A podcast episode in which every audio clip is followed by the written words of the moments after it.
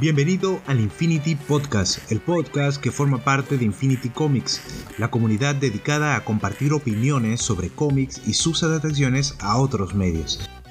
Escucharás opiniones, reseñas y recomendaciones de productos Marvel, DC, IMAX y otras editoriales independientes.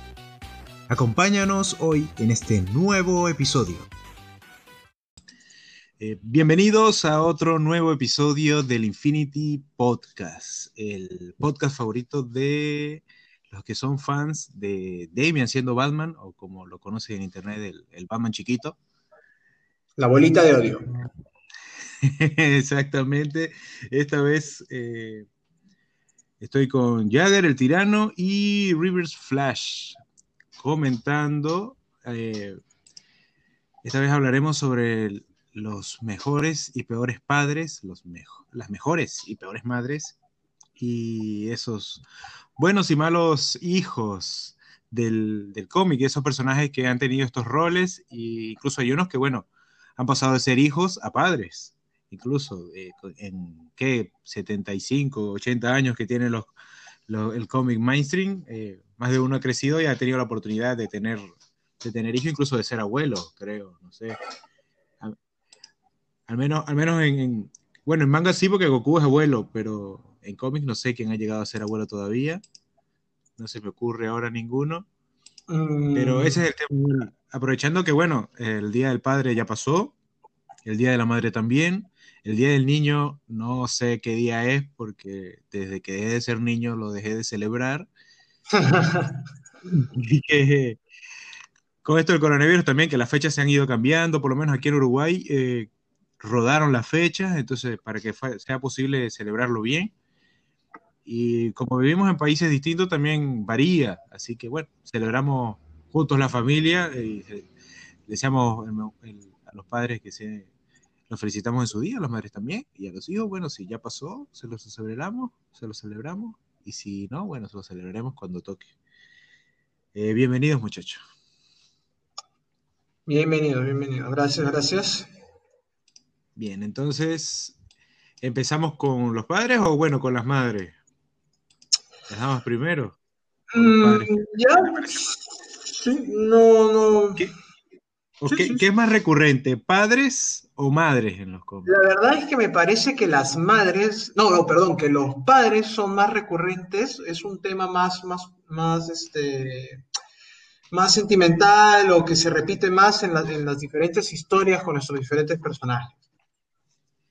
Sí, es más de la industria de sus orígenes, cuando, bueno, había mucho más roles masculinos y se le daba más importancia a los hombres, creo que era mucho más afín que, que un niño significara con, con, su papá o que buscara consejo con su papá. Y uno, y uno usualmente este, no es muy, eh, es más recatado cuando va a pedir consejo a, a, a, su madre. Y hay cosas que, bueno, solo un niño, un hijo puede hablar con, con su papá. Sí, yo creo que más que eso es, este, lo que pasa es que, a ver, cuando uno habla acerca de la madre, eh, es, un, es un rol que, que, no, usualmente no hay mucho cambio en él. O sea, casi siempre van a, van a, a graficar a la madre amorosa, ¿no? la, la cariñosa, la, preocupada. Muy raras veces se ha visto una mala madre, o sea, de que hay, las hay en el, mundo del cómic, en el mundo real, pero no han sido muchas. Eh, en cambio, con los padres, hemos tenido diferentes tipos, diferentes matices de, este, de estilos de padres. Sí, sí, eh, eh, es, lo que tiene, por lo menos, este, y es, es como te digo, como en un principio siempre ha sido más roles de, de muchachos, de hombres, entonces es más fácil, bueno, conectarlo con el padre, que tenga relación con el padre. Eh, podemos empezar hablando entonces sobre el, rol de ser padre en los cómics y cómo, cómo afecta el desarrollo de los personajes. Sabemos muy bien de alguien que, que, es padre en otro universo, pero que en el principal no lo es, como es Peter, Spider-Man. Y no sé qué otro caso habrá que pero él es un ejemplo importante porque lo vemos como que uh, hay gente que no le gusta esa idea de que, bueno, Spider-Man crezca, que, se case y tenga hija, hijo o hija, como otros que dicen que, bueno, no, no le queda, que mejor se quede soltero o, o parezca adolescente por siempre. Pero hemos visto casos de personajes que crecen, se casan, tienen hijos y, y las historias siguen teniendo calidad, siguen manteniéndose populares, como por lo menos un ejemplo práctico de eso sería Superman, ¿no? Eh, sí, a ver, eh, primero comenzando con, con Spider-Man, ¿no? Yo la verdad eh, a Peter como rol de padre no le he visto mucho, salvo en el cómic de Renueva tus votos. Sí. Realmente fue un, un Elseworld, o sea, un mundo alterno bastante bonito, la verdad. Pero Peter, a ver, como padre, es de que no me genera. Esto es algo que, por ejemplo, lo conversaba el otro día, justo como te, te decía, ¿no? Antes de comenzar el show, lo conversaba con Carla. Algo que sí primero tengo que dejar eh, al comienzo, ¿no? Del, del, del programa, es de que, a ver, nosotros encontramos padres que, que, tienen características o enseñanzas ¿no? muy puntuales, pero hay otros que entran en el mismo rango de espectro de un padre común y corriente, de un padre normal. O sea, un padre protector, eh, eh, decente, ¿no? Bueno, que no suma mucho o no afecta mucho en, en lo que es en el desarrollo del personaje. Por ejemplo, Peter, al menos hasta donde yo le he visto, es un padre, es un buen padre. O sea, ¿qué, ¿qué, más podría decir de él o qué más podría ver de él? No mucho, salvo que, bueno, se sacrifica por su familia, eh, es un poco permisivo, porque obviamente no trata de, o sea, trató primero ¿no? de mantener a su hija alejada de, de este tema superheroico, pero luego trató de adaptarlo. O sea, un padre ¿Qué, ¿qué, puedo decir? Un papá genial.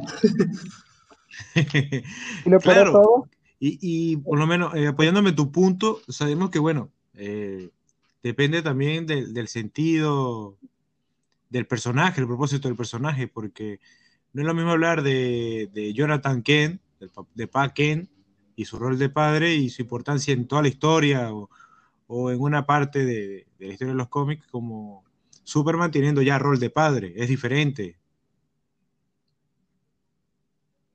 Eh, sí, eh, mira, por ejemplo, eso es otro. Por ejemplo, eh, Jonathan, eh, Superman como padre también es, es, otro buen padre, la verdad.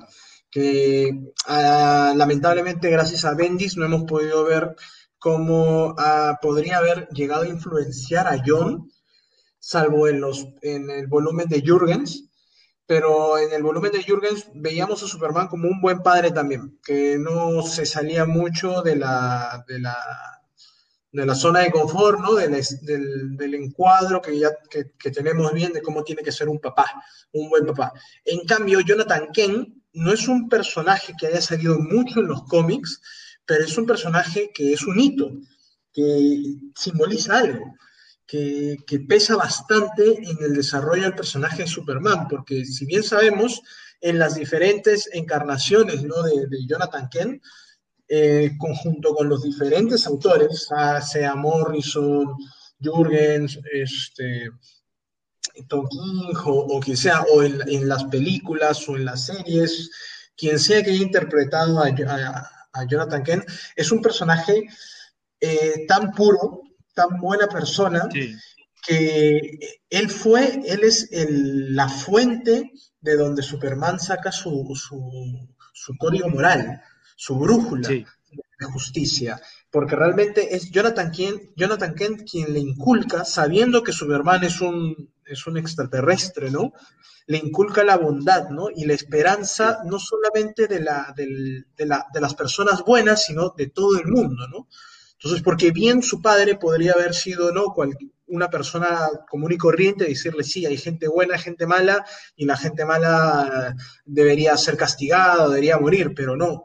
O sea, Jonathan Kent es una fuente de inspiración, la verdad, para Superman, que él es la, la fuente de todo lo bueno que es del, Gran Azul, ¿no? Es más, bueno, dos puntos respecto a, primero lo de Spider-Man. Uh, estoy muy de acuerdo con lo que ustedes dijeron, pero quiero recalcar algo muy importante, que Quesada, cuando hizo el mefistazo, el One More Day, aparte de matar al, ¿cómo se llama? Matar la relación entre Mary Jane y Peter, Peter. Aparte de eso, también nos dejó entrever que, que Mary Jane estaba embarazada y que, y que perdió, nos quitó la oportunidad de ver a Peter Parker en el universo principal como, como padre. O sea, aparte de eso, Joe Quesada se burló de nosotros en, este momento, fue terrible. Y respecto al otro, de Superman, quiero eh, Jonathan Kent, como puede que no lo veamos mucho, es más, por muchos años ni siquiera se ponían de acuerdo si estaba vivo o si estaba muerto o cuándo murió, pero creo que todo se ordenó muy bien al final de Doomsday Clock que nos dicen que la diferencia entre el Superman post-crisis y que era el Superman que todos conocíamos, el bonachón y todo eso, el símbolo de esperanza, y el Superman de los nuevos 52, que era un poco más, un poco más alejado, un poco más pragmático, podríamos decir, un poco más serio y oscuro, ah, era Jonathan Kent. Que el Superman post-crisis se supone que Jonathan Kent vivió por muchos años más, y es más que todavía estaba vivo pero que el Superman New 52 ah, no tuvo a Jonathan Kent porque murió en sus días de la secundaria. Así que imaginémonos es que tanto impacto tuvo Jonathan Kent que no lo vemos generalmente porque casi no se sabe de él y de su relación con Superman, así en los cómics no había mucho interacción entre ellos así directamente en los cómics, pero tanto así que el hecho que esté o no esté Jonathan por cierto determinado tiempo afecta bastante a Superman, volverlo el símbolo de esperanza a una versión que no gustó mucho como es la del New 52. Sí, es que por lo menos, eh, que era lo que decía Julio, hay personajes que, bueno, son, están creados para ser el padre, para ser la figura eh, tutora, la inspiradora, y que se desarrollan eh, y existen precisamente solo para eso, que quedan en ese ideal de padre, quedan como padre ideal, como madre ideal, y que no se tocan mucho después, porque sería como tocar la, base del, personaje. Por lo menos, eh, Ken es todo lo que un padre tiene que ser, ¿no? Es amable, es solidario, es firme, está dispuesto a hacer cualquier cosa para ayudar a su hijo, da consejos, es bastante eh, sereno, tranquilo.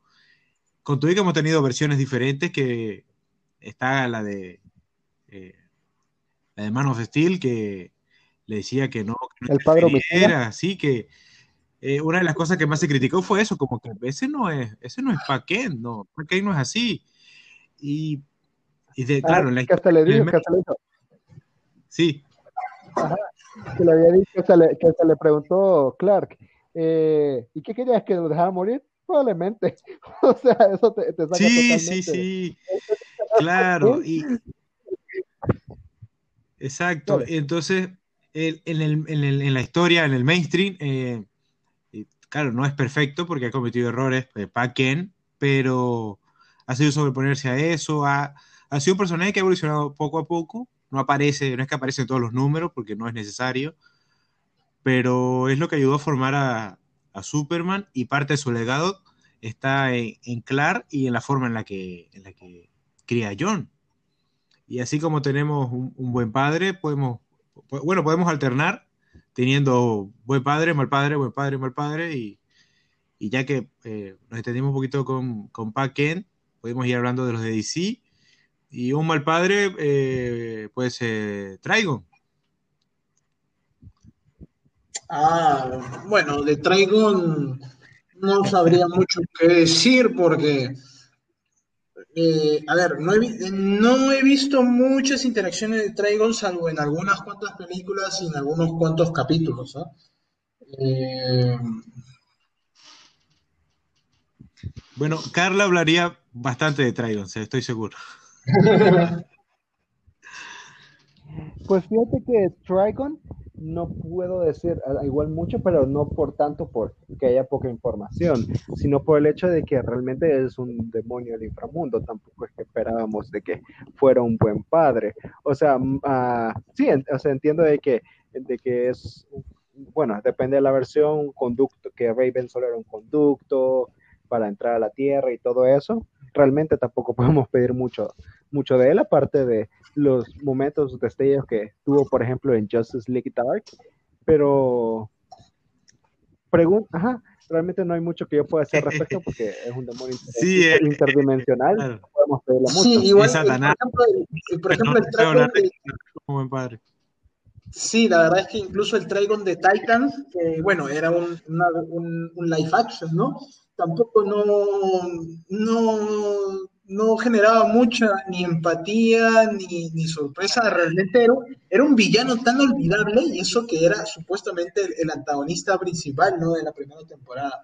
No le han dado muy buen, este, no lo han tratado muy bien a Trigon en la industria. Con todo que un personaje que da, da para mucho. Por lo menos de sabe- se sabe que, bueno, que es el padre de Raven, que la tenía solo por tenerla, por usarla. Eh, y ya, y Raven escapó de él, lo odia, no le, ni siquiera le gusta decir que es su papá. Así que, bueno, cuando a alguien no le gusta decir que tal persona es su papá, habla mucho de su rol de padre, ¿no? Un padre que es malo y que me parece que sí, al menos cuando yo lo vi, me pareció bastante interesante para traerlo, ¿no? En contraste, es a Silas Sí. Stone, es al papá de, de, de Cyborg. Eh, no sé si ustedes han visto Doom Patrol, pero la verdad es de que ahí al menos esa, esa versión de Silas Stone me pareció eh, bastante buena para usarla como ejemplo de cómo no ser, de cómo es un padre, obviamente no un villano, ¿no? Porque varias veces decimos, no, el padre malo es el, es el, es el supervillano, pero no, en realidad, este, por ejemplo, Cyrus Stone, claro, él es responsable de la creación de, de, de uno, de un superhéroe, ¿no? Ahora bastante conocido, pero realmente eh, cuando, cuando to tocamos el tema, ¿no? En Doom Patrol, ¿no? De qué es lo que, cómo siente Cyborg, ¿no? El, te, el, tener que haber este, pasado por la operación, ¿no? ¿Qué fue lo que lo llevó a eso? Y, cómo está relacionado su padre en todo este tema pre, pre-cyborg y post-cyborg, la verdad es que es bastante complicado porque, a ver, Silas Stone era un personaje, ¿no? Un, un doctor que que estaba metido mucho en su, en, su propia, en su propia investigación, en su carrera, pero no le daba importancia a su familia, ¿no? Eso que puede decir de él, y no solamente eso, sino que es gracias a él, a sus actitudes, que Cyborg es el que genera, ¿no? En, al menos en la serie, no, no, no, no conozco el, origen de Cyborg en el cómic. Eh, obviamente conozco la de Noah 52, pero el original original no me lo sé. Eh, pero Silas, cuando, perdón, cuando Víctor eh, genera la, la, explosión en el, en el laboratorio de su madre y ella muere ahí y él queda o sea, de, destruido, su padre, eh, sin su consentimiento, ¿no? En su propio egoísmo, lo transforma a, a su hijo, ¿no? A Víctor en, esta, en este cyborg, en esta máquina, ¿no? De, de, de combate. Sí. Y, y trata de manipularlo y durante la serie incluso porque los, los chicos de la Doom Patrol no tratan de apoyarlo y, tratan de ver ¿no? cómo es que puede este, reconciliarse con su padre, su padre incluso trata de manipularlos a los demás miembros, ¿no? Y la verdad es de que eso, por ejemplo, no es un buen padre, es un padre que es, no es un supervillano, pero es un mal padre. Uh, realmente depende de la versión de Silence Stone, digo yo, porque uh, sí, esa versión de un patrón no la he visto yo, pero como la pinta es medio, medio mala, pero realmente lo que he visto en los cómics y bueno, en Justice League también la película, que realmente sí, un, un padre que era que se entendía a su familia por su proyecto y todo eso, pero que al final hizo lo que, lo que hizo, lo que de salvar la vida a, a. Ajá, lo hizo por su hijo, al final de cuentas, porque él lo sabía de que era su error e hizo lo posible para, para remendarlo. Tampoco lo sí. hace el padre del año, pero al menos las versiones en, en general, dando la, la versión de, de, de, Doom Patrol, lo hacen como un padre que se equipa, un padre imperfecto, pero que, que a la larga ama a su familia y a su hijo, a pesar de que no lo Sí, eso sí, por eso digo, o sea, depende mucho de la, de la versión, ¿no? Cosa que eso es, eso es bueno, la verdad, también. Sí, sí, sí. Eh, pasamos entonces eh, Thomas Wayne. Uf, uf. También eh, depende de la ¿Qué podemos decir de Thomas Wayne? Es, es un debate, la verdad, porque estaba en lo correcto, eh, se volvió loco, nosotros tomaríamos esa decisión. La verdad es que Thomas Wayne, al menos el de Tom King, bueno, porque la verdad es que otro Thomas Wayne, no, el, de, Geoff Jones, la verdad, eh, no, no dice mucho, salvo que es un vengador, ¿no? Creo que Tom King le dio más este trasfondo a, a Thomas, pero tal vez no de la manera en que quisiéramos. Es que igual, por lo menos, eh, el Thomas Wayne, ese de Flashpoint, del Batman Flashpoint, le. O sea, él sigue siendo el mismo Thomas de cuando eh, es el incidente de cuando muere. Con, o sea, la diferencia, el, punto, el punto divergente es que en vez de morir eh, los padres, muere Bruce. Y ahí es, que, ahí es donde se separa y se crea este universo, ¿no? Y entonces este Thomas en realidad es el mismo Thomas, prácticamente, lo que...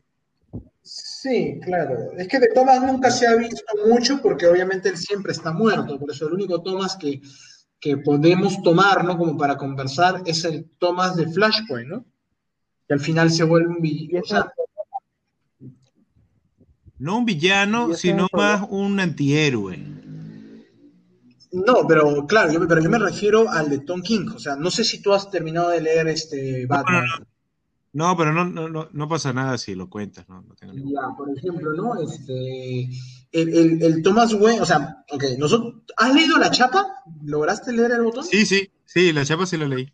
Mira, por ejemplo, yo cuando leí eh, el botón, a mí me pareció una excelente historia acerca de, de, un buen padre, ¿no? Un padre que, que si, tú, si tú lo lees, ves cómo Thomas se, se, se, sacrifica, ¿no? Para, para salvar a su hijo, cómo es de que ni siquiera, aunque vienen de, venga, de universos paralelos, eh, esa, esa sensación, ese sentimiento, ¿no? El recordar lo, los buenos momentos, las enseñanzas, sí. ¿no? Eso se queda, se impregna y y la verdad es de que Thomas ahí cuando, cuando se sacrifica por Bruce, porque Bruce, eh, muy pocas veces hemos visto a Batman romperse, ¿no? Quebrarse, como, como esa escena, ¿no? Cuando tiene que escapar con Flash y él dice de que, que se vaya, ¿no? Que, que no, perdón, que, que vaya con, con, ellos, ¿no? Que venga al mundo a tierra prima, pero, pero Thomas sabe que si intenta eh, podría algo salir mal, y, y, bien pudiendo, o sea, habiendo la posibilidad, él prefiere sacrificarse, ¿no? Morir. Y incluso le dice, ¿no? A, a Bruce de que deje de ser Batman, que, que, que cría a su hijo, ¿no? Que se case con, con la mujer que ama y, y, muere, ¿no? Entonces, eso, ¿no? El ver el sacrificio de un padre sí. por su hijo eh, genera mucha empatía. Pero, ¿qué pasó después? Resulta que, la verdad es que no me acuerdo. Eh, Edgardo, ¿tú, ¿tú te acuerdas cómo, este, cómo es que llega Thomas al, al universo a Tierra Prima? No, porque me he quedado hasta el precio. Vi el primer, el arco de donde aparece ya directamente Thomas con Bruce, pero me quedé en el precio, o sea, todavía no llega la explicación. Pero realmente respecto a Thomas, yo no tomaría muy en cuenta al Thomas de Flashpoint. Puede que sea la única versión, pero no creo que, que si Thomas hubiera seguido viviendo, hubiera sido ese, ese, ese Batman. Yo tomaría un poco más, no sé si tú te acuerdas, al del universo paralelo, donde, que crea Booster Gold, Booster Gold, perdón, donde se salvan los padres de, de, de, Bruce y nadie muere, ¿te acuerdas? Ah, ya claro, en el regalo, sí, este... Sí, igual, igual habría que ver, qué, tomaría... qué sé yo, una versión en la que solo muera, solo muera Marta, no, no, no. En, esta, en, este mundo se salvaron los dos, pero bueno, eh, ese Thomas también no, no, afectaba mucho, era muy bueno, nada más, o sea, era un buen padre, o sea, que, o sea, vivió para ser un buen padre.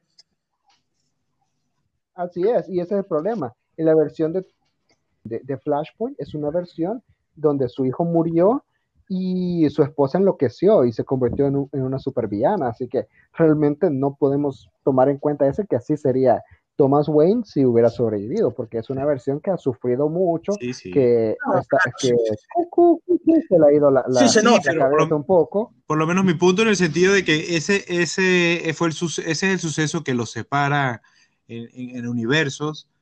Eh, los recuerdos son los mismos, porque los recuerdos que tiene eh, Bruce de sus padres es todo antes de ese momento, igual que el de Thomas. En realidad recuerdan las mismas cosas y hay mucha afinidad eh, o hay, mucho sentimiento en ese, en ese Thomas para con Bruce en ese en, la historia esta de, de, la chapa del botón.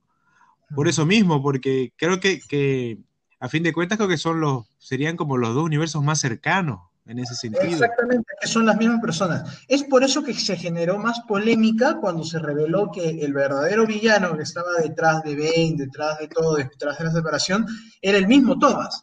Entonces, eh, eso, por ejemplo, a los que lo leímos nos pareció como que, pero ¿qué nos estás contando, Tom King? Porque eh, al final fue, fue Thomas el que, el que manda matar a, Alfred, ¿no? Porque, pero por unas razones bastante eh, o sea, jaladas de pelo, ¿no? No de que, porque Bruce le pregunta, ¿no? A, Thomas, ¿por qué haces esto, ¿no? ¿Por qué, por qué eh, has mandado a matar a Dick? me has destruido, has destruido la ciudad, has matado a Alfred. Y Thomas le dice que es para que él deje de ser Batman. Entonces te pones a pensar, espérate, para, o sea, en vez de ponerse a hablar, ¿no? No sé, padre.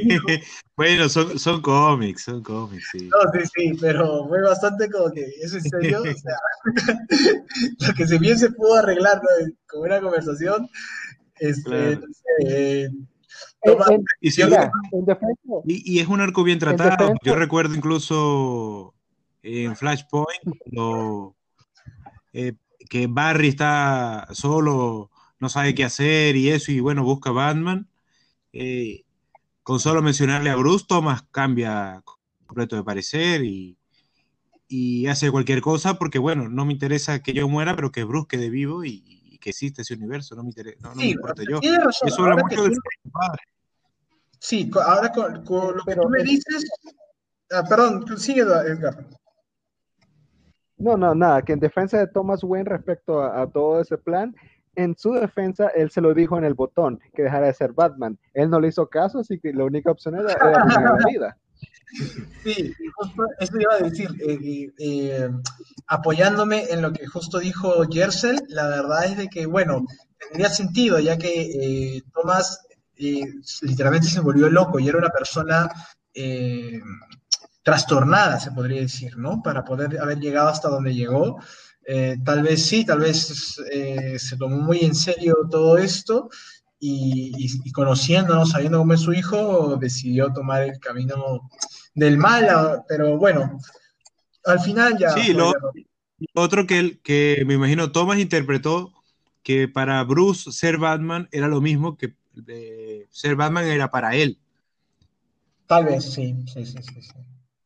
Porque el manto de Batman en Thomas era más como era como mucho más pesado, algo mucho más, más, más oscuro. Eh, mm. bastante diferente, es bastante diferente. Es que es bastante diferente porque también depende, depende mira, el, en qué momento, a qué edad sucede el trauma, ¿no?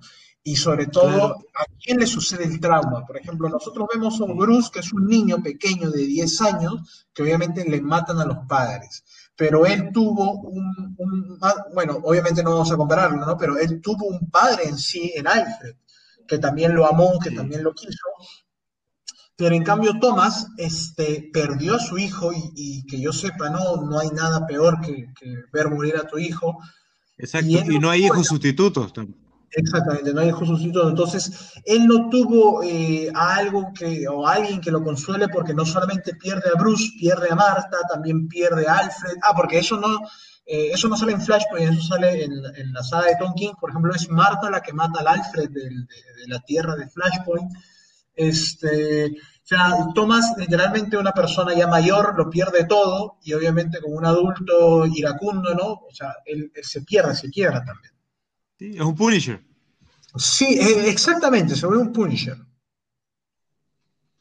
Bueno, idea, eh, podemos pasar incluso de alguien que mata tanto como, que le encanta la muerte tanto como, como el Punisher. Eh, Darkseid, ¿qué opinan de ah. Darkseid como padre? Bueno, no sé, Darkseid como padre, o sea, Darkseid como padre es la verdad, eh, ah, y ahí podría quedar la oración y podríamos pasar a otro. Estamos hablando de, alguien que entregó a su hijo como parte de, un tratado, ya.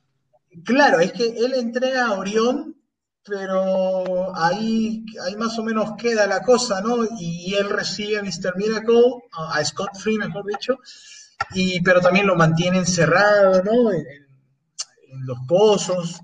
O sea, no sé, como padre la verdad es que Darcy no, no ha ejercido mucho, pero ni para bien ni para mal. Por eso, tuvo dos oportunidades. Tuvo uno biológico y lo regaló. Tuvo uno adoptado y lo encerró. Entonces, eh, creo que, no. Tuvo dos oportunidades y no, las aprovechó. no es material de padre. Darse dijo, eso no es para mí. Definitivamente. Por cierto, ustedes, por cierto, ¿ustedes qué opinan respecto a padres? ¿Bruce Wayne es un buen padre o no? Ah, malísimo. Justo eso, no sé si vamos a tocarlo, pero Bruce Wayne como padre o sea, como padre de Dick, creo que ha sido un buen padre, me parece, o tal vez Dick se ha criado solo, pero como padre para, para Damian es de que Bruce es de ese tipo de padres que sencillamente no le prestan mucha atención a los hijos, salvo cuando ellos ya están en, las últimas. Cuando ellos ya este, se están perdiendo, cuando Damian ya está o muerto o en peligro o o cuando va a hacer algo malo, recién Batman este, sale de su, de su mundo, ¿no? de su burbuja y dice, ah, mierda, tengo un hijo. O cuando su, ah, apenas aparece cuando su, el clon malvado de Damien aparece y lo mata, mandado por su, por su madre. O sea, qué mal padre. Sí, bueno, estamos hablando de alguien que no, que, bueno, eh, lo que quería decir era también que, bueno, tu forma de ser padre eh, refleja también eh, cómo te crió el que tuviste, ¿no? Totalmente. Bruce, no tuvo el suyo, tuvo a Alfred y bueno, este, algo aprendió, ¿no? Pero Batman lo que peca es de ser ese tipo de padres de que, bueno, se tiene tantas responsabilidades o se siente tan responsable de, de Gotham, de la ciudad en sí, que, bueno, se olvida de sus propios hijos. Es diferente son, es completamente diferente su postura respecto a Dick, a Jason y a Tim, a cómo es con, con, Damian. Porque bueno, Damian es su hijo, es, hijo biológico, ¿no? Estos son adoptados y bueno, eh, está como el chiste ese que bueno, eh, Batman es, su padre, pero igual los pone a, pelear y a andar con ellos y es, es igual de irresponsable hacer eso, ¿no? Sí, aparte... Es, es, lo que tiene que, bueno, que sea un cómic, ¿no? Sí, no, pero de todas maneras puedes dar eh, cuenta, por ejemplo, para, terminar al menos mi aporte con lo de Batman, eh, en, las personalidades también y en cómo Batman trata a, los diferentes Robins. Por ejemplo, eh, a Dick, venga, hemos visto cómo Bruce ha estado con Dick desde que era muy joven, ¿no? Entonces lo ha visto crecer, lo ha visto, o sea, ver cómo Dick se ha, madurado, ¿no? A pesar de su personalidad y todo, pero lo, lo, vuelve como un, o sea, ha pasado de ser un hijo a pasar como una especie de hermano, ¿no? Que puede confiar, que puede, que puede, este, que puede dejarle el manto, ¿no? Cuando sea que, eh, que necesite. Es muy diferente lo que pasó con Jason, porque claro, cuando Jason, eh, él, lo, él lo acoge, eh, se trató de encariñar mucho porque había perdido a Dick, ¿no? Que se había unido a los jóvenes titanes, o se había vuelto Nightwing ya, claro, para ese entonces pero sucede lo que sucede, ¿no? En muerte de la familia y es cuando Batman se quiebra, ¿no? Y es por eso que cuando llega Tim, y Tim es un poco más independiente, la verdad, es más maduro, eh, Batman lo, por eso es que algo, por eso es que a Tim le dicen el olvidado, porque la verdad es que Batman toma su distancia. Se nota mucho que toma su distancia y, es porque Tim es bastante independiente.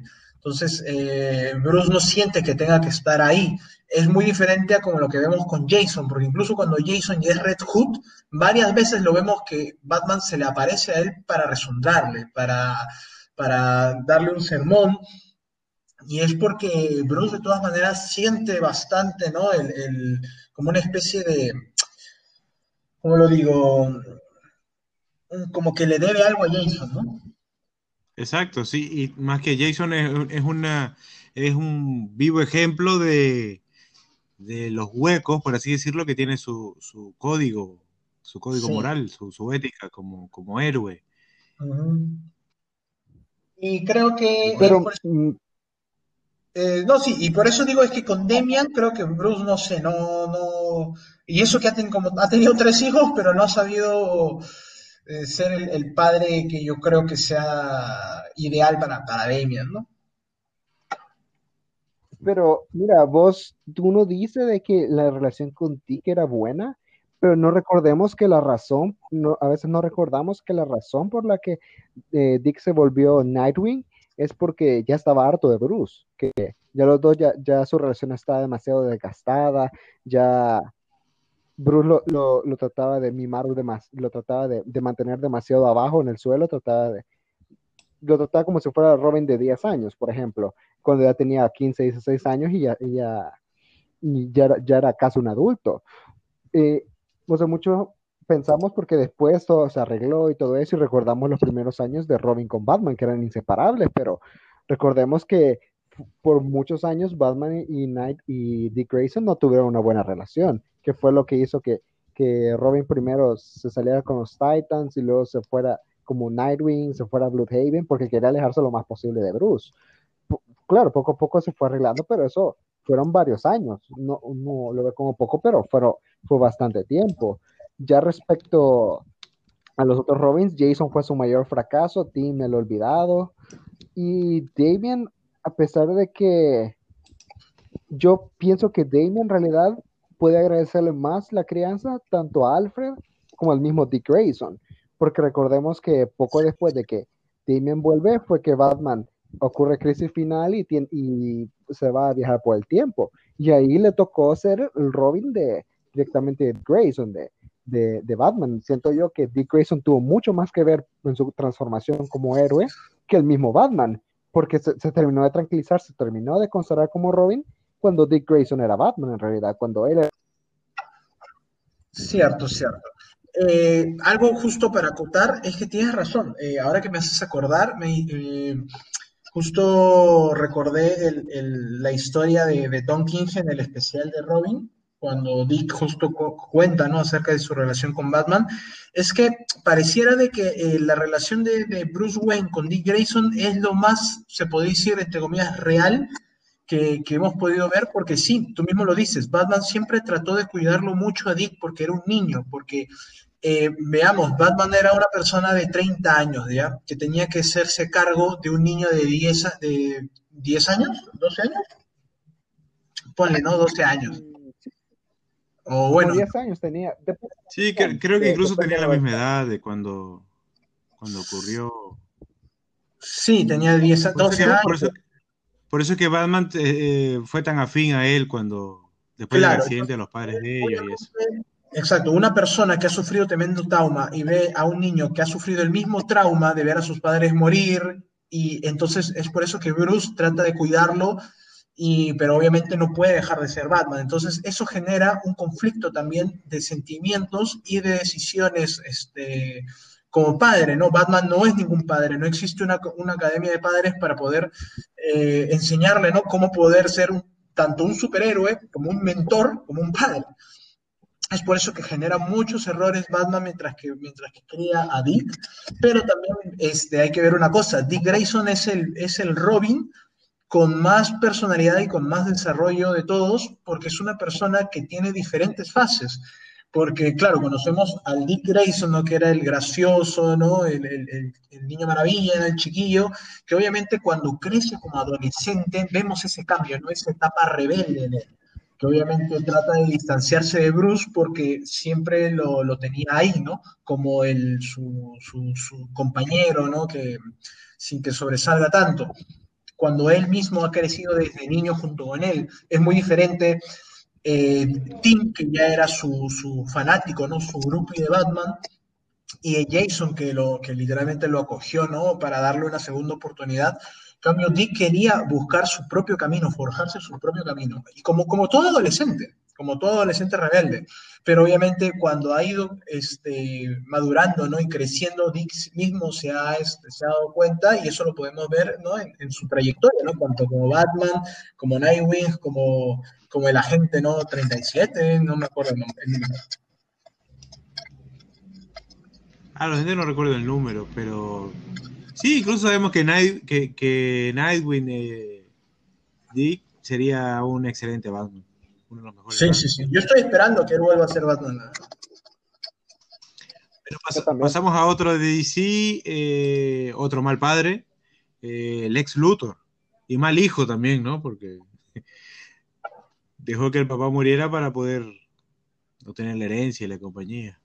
Eh, del ex, no sabía que tenía un hijo. No me acuerdo yo. Sí, de hecho, Alexander Luthor Jr., sí, no, y, pero es previo a Crisis, creo. no, y también está eh, Connor Kent, porque Connor Kent es el ADN del ex con el de Superman. Ah, John Justice, bueno, pero. Yo pensé que te referías a, Ale- a Alexander Jr., que es el que fue importante en Crisis, me acuerdo. No, pero ese es de otro, otro universo, ¿o sí? A saber, yo, no- Este, yo no entiendo Crisis. Sí, sí, no, es que, eh, bueno, pero Lex, Sí, o sea, Igual de Luthor, de Luthor, qué cosas buenas se pueden decir, igual, no, no sé. sí, no, la verdad es que como padre incluso, o sea, muy difícil, la verdad. Es lo Porque su rol de hijo, bueno, lo conocemos mucho por, por lo menos la serie de Smallville, lo vimos bastante como, como es, como hijo. Exacto. Eh, no sé, es que mira, padres villanos.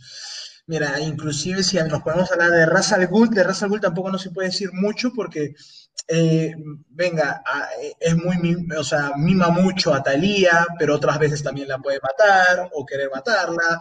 eh, Bueno, se unen, el- se enfrentan. yo tengo una idea. El peor, el peor que el- alguien que podemos catalogar como mal padre por ser un, y ser un villano al mismo tiempo es a Deathstroke, a Slade Wilson. Sí, pero Destro que es más un antihéroe, ya a este nivel, ¿no? A esas alturas, pero, me- o sea, a ver, le- Edgardo tiene razón. La verdad es que Deathstroke como padre, por ejemplo, ok, mira, ponlo como, super- como villano, como antihéroe. Antihéroe no es, ¿ah? Porque él es un mercenario. O sea, que obviamente nos, hayan, nos lo estén pintando ahora último, ¿no? Como, como que, ok, eh, hay gente más mala, ¿no? Que él, pueda matar, ¿no? aunque él tiene su propio código, eh, no, no interesa mucho como personaje, pero como padre la verdad es de que eh, Destro es de esos padres de que se arrepienten un poco de, haber, de haberles fallado a sus hijos. Eso se puede ver bastante en Ravager y en Jericho sobre todo. Y no solamente hablo de la serie de Titans, sino también en los cómics. Sí, bueno, los hijos de Destro, que está Grant, que se murió, bueno, lo mataron, intentando ser como su papá. Está Joseph, que fue poseído por Trigon, y Destro lo mató. Eh, y Rose, pero creo que ese también se murió. Todos los hijos se le mueren, sí. Entonces no. Sí. No, Creo que todavía está, si no mal recuerdo, pero Eh. no estoy muy seguro. No, acá necesitamos a Leto o a Bruno Rules para que nos expliquen un poco, porque yo, yo le he perdido el, el hilo a, a los cómics de Deathstroke. Yo leí algunos y sé que, eh, sí, el primero, eh, ya, ya se me olvidó el nombre, murió en una pelea contra los Titans, que porque su padre lo dejó ir a tomarse drogas con Hive, y Jericho perdió la, la voz, que le cortaron la garganta, según recuerdo, y, y, y le cortaron las cuerdas vocales, y Rose, que es su, la hija de, de Vietnam o de China, que, que tuvo que reconocer tiempo después. Sí, Rose se tomó una pócima, algo así, un veneno, una cosa que la enloqueció y quedó tan loca que, bueno, se sacó los ojos y el día que le dijo que se tomara eso fue Destro, así que no, no, no es buen padre. Nos quedarían entonces, bueno, Malísimo. Superman ya lo, ya lo hablamos, eh, Ra's al Ghul, ca- la única medio hija que quiere es Talia, pero tampoco que la quiere tanto. Nos queda Jim Gordon. Ah, Jim Gordon. ay. El padre de, de no, Batichica. no lo considero. No lo Mira, considera buen no, padre. no lo considero. Esto, No, a- no. a- Y, yo estoy pensando lo mismo que, que, que, que Edgardo, la verdad. Yo ya sé de qué, de qué, qué, qué encarnación de Jim Gordo vas a hablar. Y te lo voy a dejar a ti para que lo hables. Pero antes de darte, antes de darte pie a lo que vas a decir, eh, sí, la verdad es que Jim Gordon como padre es un padre que, a ver, si en los cómics, en las series, en las películas o lo que sea, nunca ha hecho mucho su rol de padre con Bárbara. La verdad es que la mejor encarnación, y también es la peor, este, encarnación de Jim Gordon eh, que hemos visto como, un padre de familia ha sido en la serie de Harley Quinn. Y ahí es donde doy la paso a, a la verdad. Pues será, Gordon será un buen policía, pero nunca ha sido un buen padre en realidad, para que tu hija se vaya a, darse duro con, con supervillanos todo el tiempo y que él no se dé cuenta, es que, es que no.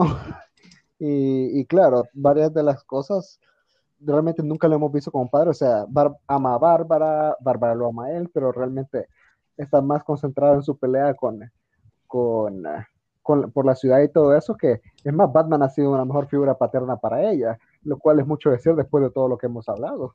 Sí, Jim, Jim creo que peca de lo mismo que, que Batman, o sea, se ocupa mucho de, sus cosas, más, es, es, más de su trabajo que de su familia, y ha pasado por muchos problemas con su familia, este, en el cómic, con la esposa, con los hijos, este, eh, sí, puede ser que no sea ni tan bien buen padre como uno quisiera, ni tan malo como uno podría imaginar, pero el tipo lo intenta, lo intenta, sí. Otro que Oliver Queen, que Oliver es padre de. De Connor Hawk. No. ¿Ah? Eh, padre ¿Oliver tiene hija? Oliver Queen, no, creo que sí tiene una hija, no me acuerdo, pero de que tiene un hijo, creo que es Connor Hawk. Pero eso es en, la serie. En, los cómics es, la hermana, es, es la hija perdida de, de Moira, creo. Ajá. De Moira Queen, o, no, del papá, perdón, de, de Robert Quinn. Es, la hija perdida que es hermana de él, pero al menos en los cómics que yo recuerdo no tiene hijos. Al menos hasta donde me quedé. ¿Y qué tal en la serie? ¿Buen padre o, repite la fórmula de Batman? Realmente no he llegado a esa parte, no, no, te, no te podría decir. Bueno, pasamos entonces a Alfred. Sí, este, Oliver Queen sí es sí, sí. Perdón, Connor Hawk es hijo de Oliver Queen, pero es una encarnación de otro psychic más de, de, de, Green Arrow. La verdad es que no conozco mucho, mucho de él. Ah, no, no, es cierto, es cierto, perdón. Robin con flecha. Tengo que decir, hablando de, de psychics, Oliver Queen es mal padre, es cierto. no tan... ¿Por qué? Y lo, y lo dice, no me acuerdo quién lo, dijo Batman, y para que Batman te lo diga es porque de verdad eres muy malo. Respecto a Roy Harper. Roy Harper es el protegido, pero también podríamos decir que es como un hijo para él, que en el momento que más lo necesitaba, cuando empezó con la droga y todo eso, en vez de ayudarlo Oliver, y se lo han recriminado todo el mundo y lo seguimos recriminando, cuando se dio cuenta que tomaba drogas, lo echó a la calle. No lo ayudó, no, no hizo nada por él, simplemente lo fue y lo echó a la calle. si es así con su protegida, sí. Claro, si es eso con su protegida, mete con un hijo biológico, no sé. O sea, eso, eso, fue muy cruel y, todo y hasta y todo el mundo se lo ha dicho, hasta el mismo Batman se lo ha dicho de que quién hace eso. O sea, ese error es tipo es comparado, mi, mi, cabeza es comparado al error de, de Pym en, en Janet en, Marvel. Le pega una vez a la esposa hace muchos años y se lo viene recriminado toda la vida. Oliver es lo mismo. Oliver abandonó a, a, Roy en ese momento y todo el mundo se lo recrimina hasta ahorita en Revert se lo están se lo recrimina el mismo el mismo Roy diciéndolo que, que lo abandonó en ese momento. Y, no, o sea, y no importa cuántas crisis ni cuánto se reinicie el universo, se lo saca No importa nada, no importa nada. Bien, entonces quedamos con Alfred, que Alfred ganó la encuesta que yo puse en el, grupo. La gente votó y, eligió a Alfred por encima de, no solo como el mejor padre en DC, sino de, los dos cómics mainstream, de lo que es DC y Marvel. Y bueno, a todos nos dolió cuando Alfred tuvo que morir. Incluso Tom King lo dijo, que él tenía escrito que, bueno, a última hora se iba a salvar, pero después le dijeron que no, que tenía que, tenía que suceder.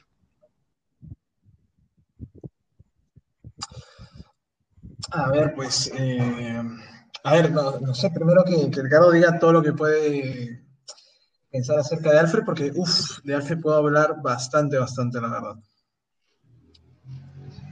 Alfred es el padre ideal, es el padre de DC, sin tener que hacerlo, porque realmente él sí ha sido, bueno, es más, es interesante que lo diga, pero ha sido más padre para Batman que para su hijo biológica, porque Julie, Julie es hija, porque si no mal recuerdo, Julie es hija de, de, de, Alfred, ¿verdad? Julie Pennyworth ha sido más, hijo para, para, Bruce que lo ha sido para, para, su propia hija, Julie Pennyworth, porque con Bruce ha, estado más tiempo con Bruce con Alfred que, que, con, que con Thomas.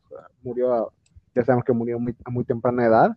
Y realmente no solo ha sido un padre para, para Bruce, también lo ha sido para todos los Robins. Cuando Bruce le agarraba de emo y se iba y se iba a, y se iba a los tejados a, a posar todo triste, Alfred los criaba. Alfred siempre se aseguraba que estuvieran bien. Cuando se peleaban con Batman, él, él mismo llegaba a hablar con ellos, que se a tratar de arreglar las cosas. Y hasta el último momento él siempre fue leal a él, a pesar de todas las locuras que le han pasado a Bruce. Él siempre ha estado ahí para, para él. Y realmente no hay mucho más que decir que es el padre ideal y realmente en quien nosotros debemos de pensar cuando hablamos del padre de Bruce Wayne. A pesar de que Thomas, no, tampoco digamos que, que era malo, pero Alfred es el que se ha desvivido por, por, por él, incluso pudiendo simplemente abandonarlo o mandándolo a servicios eh, a, cualquier otro lugar.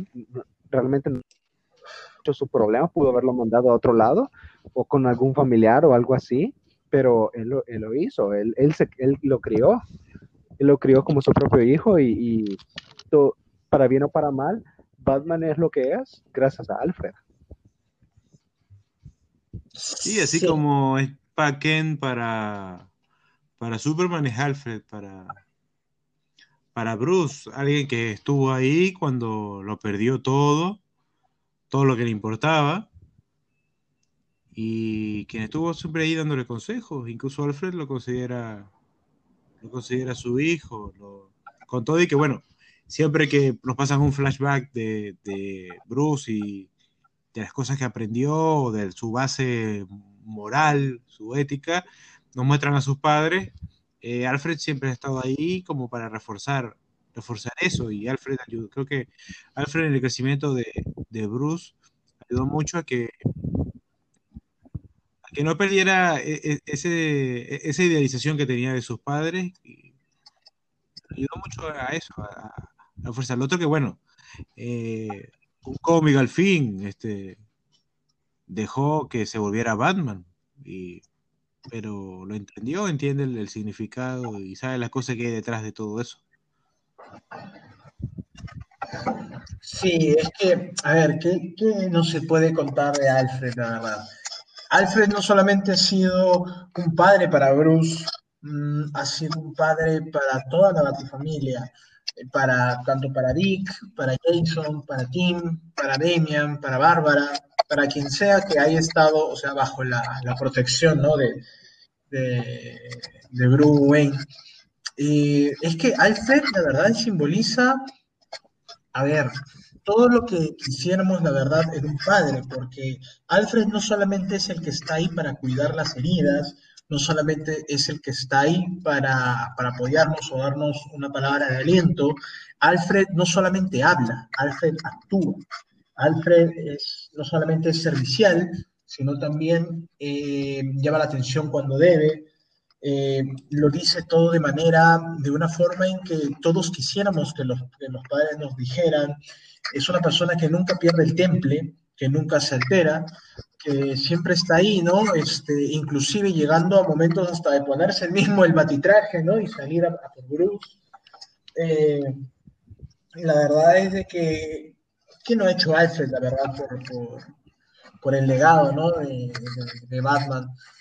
es un personaje que varias veces Bruce no lo ha, no lo ha tomado o, o, no se lo ha dicho, no se lo ha expresado, ¿no? Que es como su padre, pero pero Alfred sí se lo ha dicho, eh, le ha, él mismo, ¿no? Alfred se preocupaba. No es que Alfred trate de apoyar su, su, misión suicida, pero es que Alfred eh, trata de ayudarlo a pesar de, las decisiones que ha tomado, porque Bruce, como una persona adulta, ¿no? Es la que lo toma. Entonces, Alfred sabe que eh, si trata de, de, alejarlo, ¿no? Si trata de, de no ayudarlo, de caparlo, ¿no? De todo eso, eso no le ayuda en nada. En cambio, Alfred por eso se ha matado y se ha desvivido para poder apoyar a Bruce en todo lo que, en todo lo que pudiera, en ser su compañero, ¿no? en ser su amigo. Y la verdad es de que sí, es que es bien difícil eh, ver eh, a Batman sin Alfred. Más que un Robin, ¿eh? porque, o sea, Robin siempre ha sido, eh, ok, el compañero en pelea, ¿no? Pero ¿quién es la persona que está detrás, no? O sea, eh, apoyándolo en el soporte técnico, ¿no? O sea, desde la base, ¿no? siempre ha sido Alfred. La verdad es que eh, es bastante duro, ¿no? Fue bastante duro cuando lo vio morir. No sé cuántas veces ha muerto Alfred, eh, pero, la, pero la verdad es que algo que justo, eso sí me gustó de, de Tom King cuando, lo, cuando ya en, en el penúltimo número, el penúltimo número de su arco es más una especie de, carta de amor hacia Alfred, ¿no? En cómo él, venga, así como Thomas le dijo, eh, Bruce, tienes que dejar de ser Batman y vivir con tu familia y, criar a tu hijo. Ya, eh, muy fácil es decirle, ¿no? Pero eh, Alfred, en cambio, cuando, cuando Bruce escucha, ¿no? Su último testamento de Alfred, Alfred le dice que está orgulloso de él, de que está contento y está feliz de todo lo que ha logrado y de todo lo que ha hecho en, su vida y de que eh, todo lo que Alfred lo ha hecho le dio una vida plena y vivió su vida como quería, ¿no? Y literalmente le, le agradece a Bruce por todo, o sea, por, por, haber sido parte, ¿no? De su vida, por haber sido el hijo que él nunca pudo tener eh, y la verdad es que es, eh, y que la verdad es que si realmente no es solamente el deja de ser Batman, o sea, deja tu, tu, vida, ¿no? Que has hecho hasta ahora, eh, no, más bien él mismo le pide, ¿no? Tienes que ser mejor. Ser mejor no significa ser un Batman así tipo Punisher, ni, ni, que ya no haya criminalidad en Gotham. tampoco no es este, dejar el manto es algo mucho más difícil todavía, ¿no? El, el cómo, el cómo Batman hará para, para, mantener, ¿no? Tanto su felicidad con, con, con Selina, ¿no? Como también poder seguir su, su, propio camino, ¿no? Todo lo que ha formado. Ese es el legado de Alfred, la verdad. Es por eso que inclusive en este último número es algo que me había olvidado hasta que lo leí, ¿no? En el Batman 94, cuando ya el Joker, ¿no? La antesala Joker War, eh, Bruce ya vale, Selina está totalmente herida, no puede pelear y, literalmente el Joker se ha llevado todo el dinero. Ahorita Bruce está en bancarrota, se puede decir. Entonces ha perdido todo, Bruce ha perdido todo, pero justo se acuerda de Alfred y, se dice, ¿no? Se, se, hace recordar a él mismo lo último que le dijo, ¿no? Sé mejor. Entonces, eh, Alfred la verdad es, es tanto pasado, presente como futuro en cuanto a lo que es ser un buen padre. Bien, no creo que, que, haya, haya más que decir sobre Alfred que hayas dicho tú.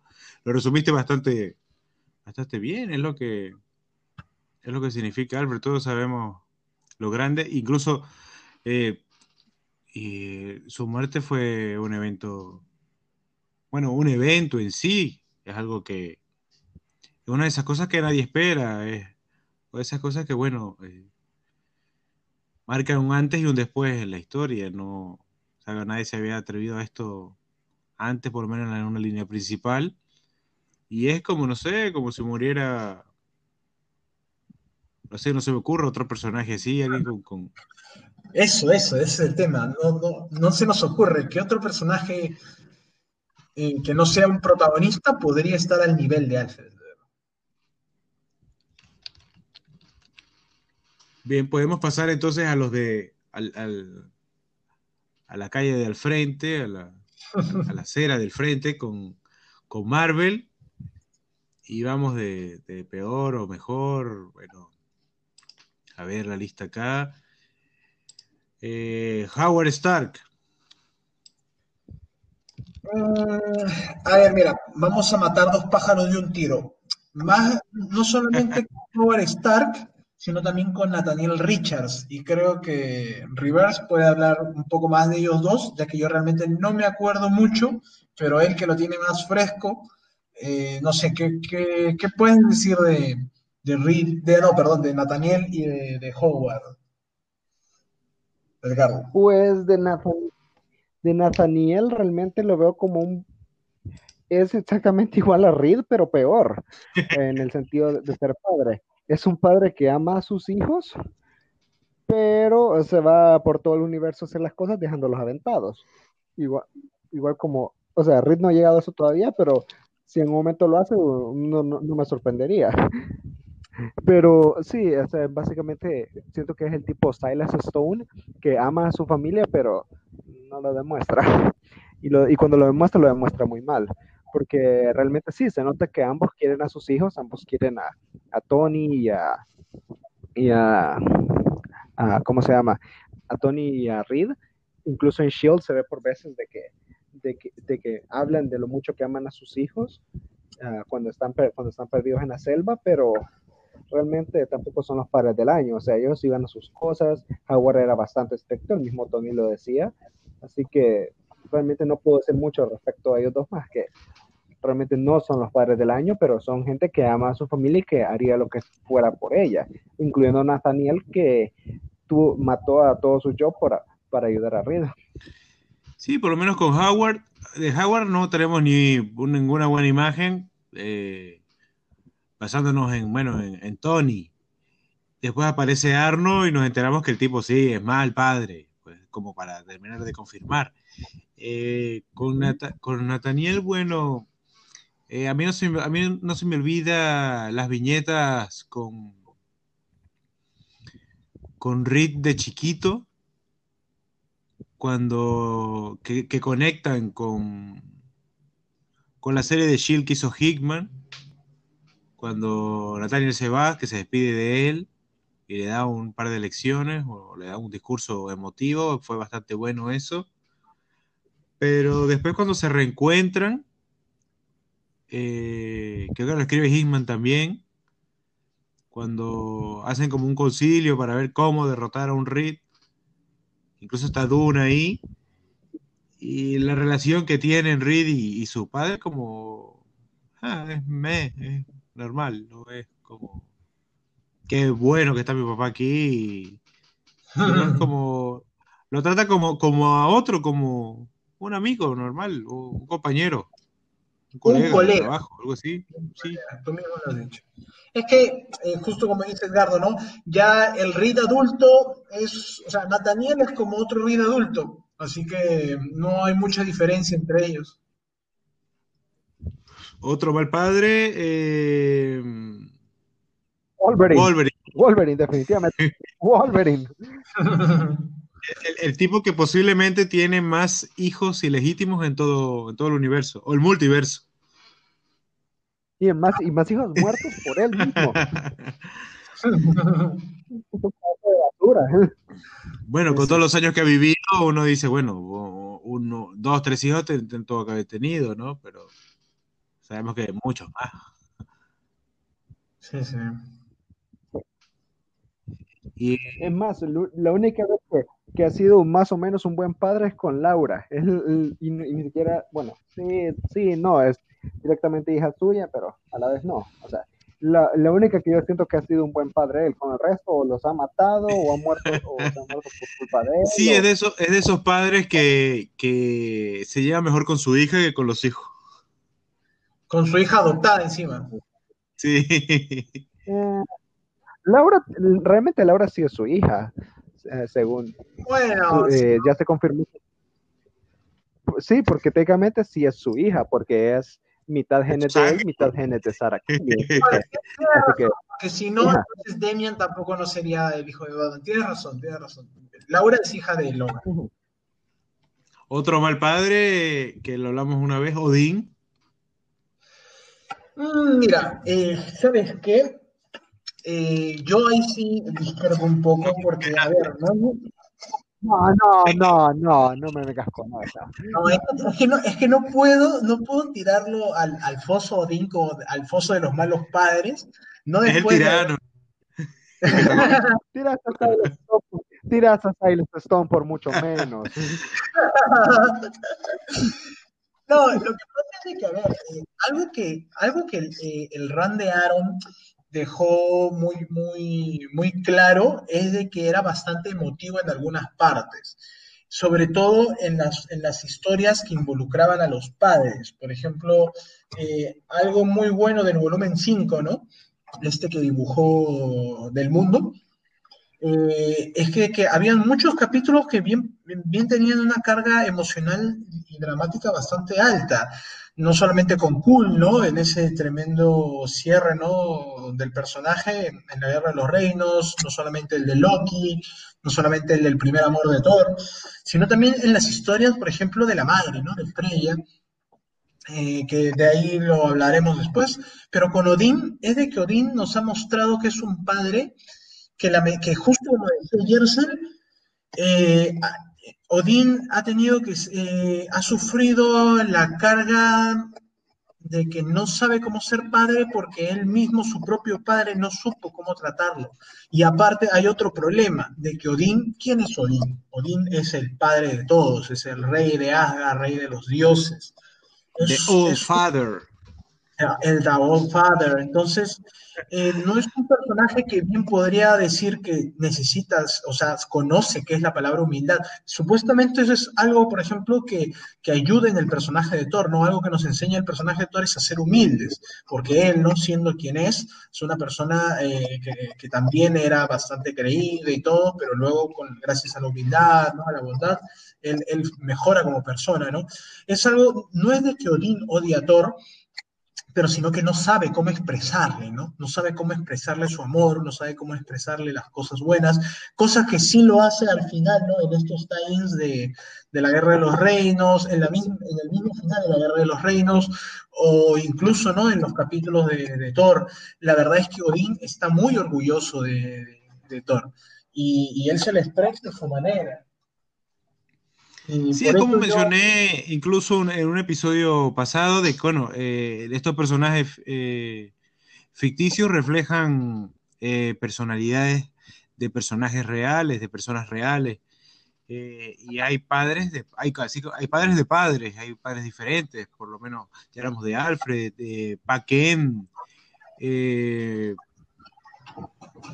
está el mismo Howard, o incluso, bueno, Odín es el padre el padre severo, el padre fuerte, intimidante, que no es tan expresivo en, en, sus sentimientos, pero que de vez en cuando lo hace y siempre tiene un buen consejo. Eh, con Wolverine tenemos a, bueno, el padre que es, eh, que bueno, no quisieras ni como de suegro, me imagino, sería horrible, pero es, de eso, eh, es eso, son eh, cada personaje tiene un rol de padre distinto y vemos cómo, cómo lo desarrolla según su personalidad y, y, vemos también cómo su rol de padre no, no los cambia por completo, siguen siendo lo que son. Solo con otra responsabilidad. ¿no? Sí, eso es cierto.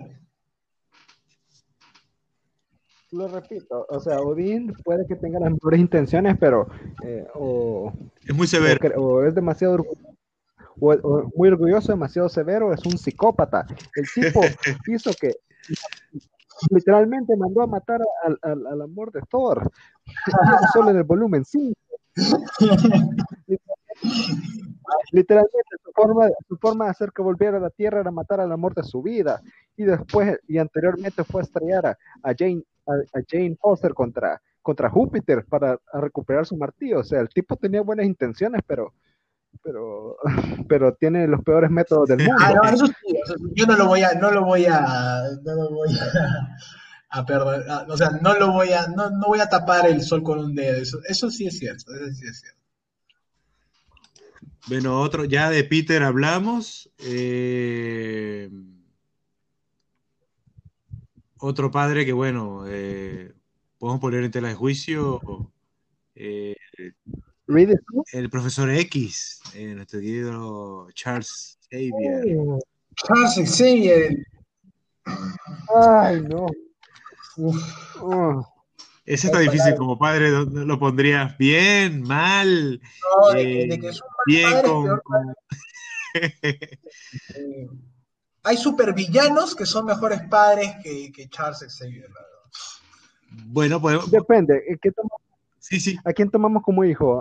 ¿A, a Legión o a todos sus X-Men? Realmente, No, no, Bueno, no. es que Le- Legión también cuenta por mucho, ¿no crees tú? No, Leg- Legión es su hijo, hijo, porque, o sea, ya eh, podemos hacer una excepción con, con, con los Robin, ¿no? Pero ya si hablamos de todos los X-Men, no, pues ya, ya es mucho. Eh, pero, no, sí, la verdad es que Charles como padre, se puede decir, es, es- ha sido un mal padre. No sabría decir que de- ¿Tiene más hijos, Charles?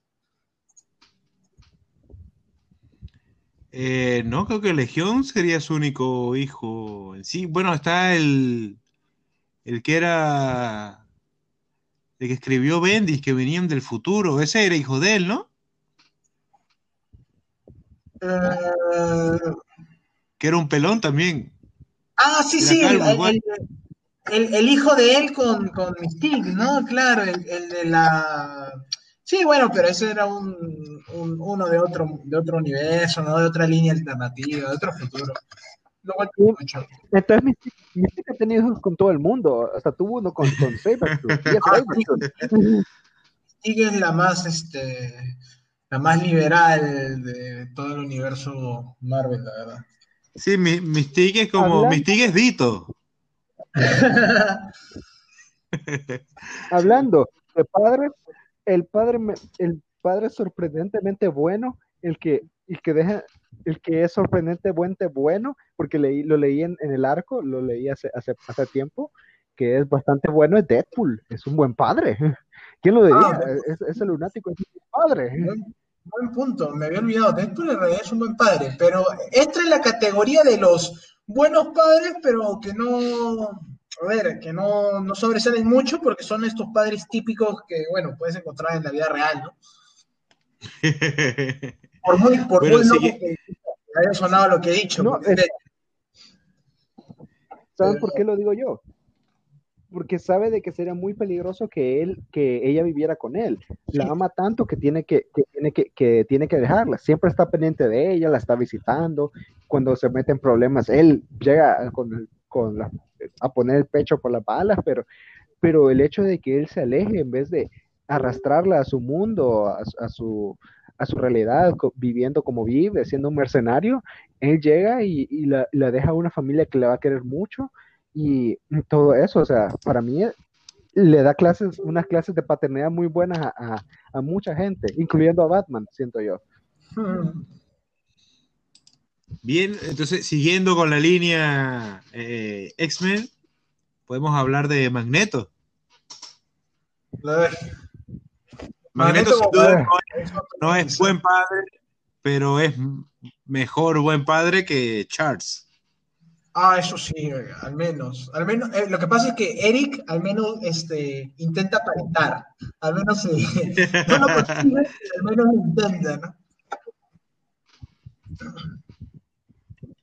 Con todo de Eh, que, bueno, bueno, eh, que- esta es su relación con Polaris. No sé, realmente yo no conozco mucho la relación de Magneto con Polaris porque siempre se, se ha tocado más el de Wanda y, y- y Pietro, Prieto, pero Pietro, Pietro, no, Prieto, Prieto. pero ya no lo son, entonces no sé cómo los trata ahora, porque Magneto tiene una curiosa forma de actuar con respecto a las personas que son su familia, a los que son su sangre, a los que son su raza, y ya. A ver, lo que pasa es de que Mira. Magneto... Ah, primero, primero, Edgar. Magneto será muchas cosas, pero al menos no hizo la gran Xavier, de, bueno, la gran Batman que copió Xavier, que es de tener su propio, tener archivos, cómo derrotar a todos los X-Men. Eso, eso, eso sí es cruel. Y Magneto, no, al menos que yo sepa, no lo tiene, lo cual le da una muy buena ventaja sobre él. Al menos Magneto no era un pederasta, ¿no? Como Xavier que, que le Ah, llevaba el no. doble de edad y ya... Sí, sí, eh, cualquier... Creo que ya nadie, nadie ya creo que todo el mundo sabe, ¿no? Es, es el pasado oscuro de, de Xavier también. La verdad es que, no, lo que pasa es que con Magneto, a ver, Eric, eh, a Oye, ver, oye, oye, oye, espérate. Quiero, quiero, quiero decirte algo, Julio, respecto a esto. Estás diciendo, estás diciéndole pederasta de Xavier, pero Wolverine es el doble de edad de Xavier y tiene con Jean. Y vos, y vos respetás esa relación. No, te, toqué con las manos en la masa. no, ¿cómo vas a decir eso? Estamos al aire, nacional. No, no, pero a ver, a ver, espérate, espérate. Esto no tiene nada que ver no tiene nada que ver en la edad, o sea, me refiero a la cantidad de años saliendo de la boda, porque Ginny es una adulta. Pero me refiero de que este, me refiero de que Xavier, o sea, no sé, cuando pasó esto, esto era en los primeros cómics de los X-Men, o sea, cuando Jean tenía 15 años. Pero bueno, a ver, saliendo de toda esta polémica, ¿no? Que no tiene que ver con, el tema. El, problema con, con- Magneto es de que, eh, a ver, con Wanda, con, Uy, ya me olvidé. Con Pietro, claro, con Wanda con Pietro, es de que Eric no ha sido tan buen padre. Supuestamente con Wanda pasó todo esto, ¿no? Del, del día M, eh, Dinastía M y todo lo que quieras, pero la verdad es que incluso ahora después, ¿no? De que se descubrió que no eran sus hijos, la verdad es que Magneto nunca los ha tratado muy bien a los, a los hermanos máximos, ¿no? Eh, Sí, sí, por eso te preguntaba su relación con Polaris. No sé cómo es su relación con Polaris, te juro, yo no he leído muchos cómics de ellos porque yo de X-Men antiguos no, no, no he podido, eh, no, he, no he po- no he podido disfrutar de ellos, o al menos Sí, no creo que no se-. Creo que no se ha tocado mucho su relación con Polaris, con todo que se pudo haber No. eh, ¿Cómo que se llama la serie esta de, de Child? ¿Cómo era? De FX. Eh, Ah. ¿cómo se llama? The Gifted. The Gifted. The Sí. No, a ver, yo, a ver, con de Polaris tampoco no podría decir mucho porque la única, la, única vez que he visto a Polaris a Magneto no interactuar fue en esa única viñeta en, en House of X5 cuando ella le dice, ¿no? Acerca lo de la resurrección y todo esto. La única vez.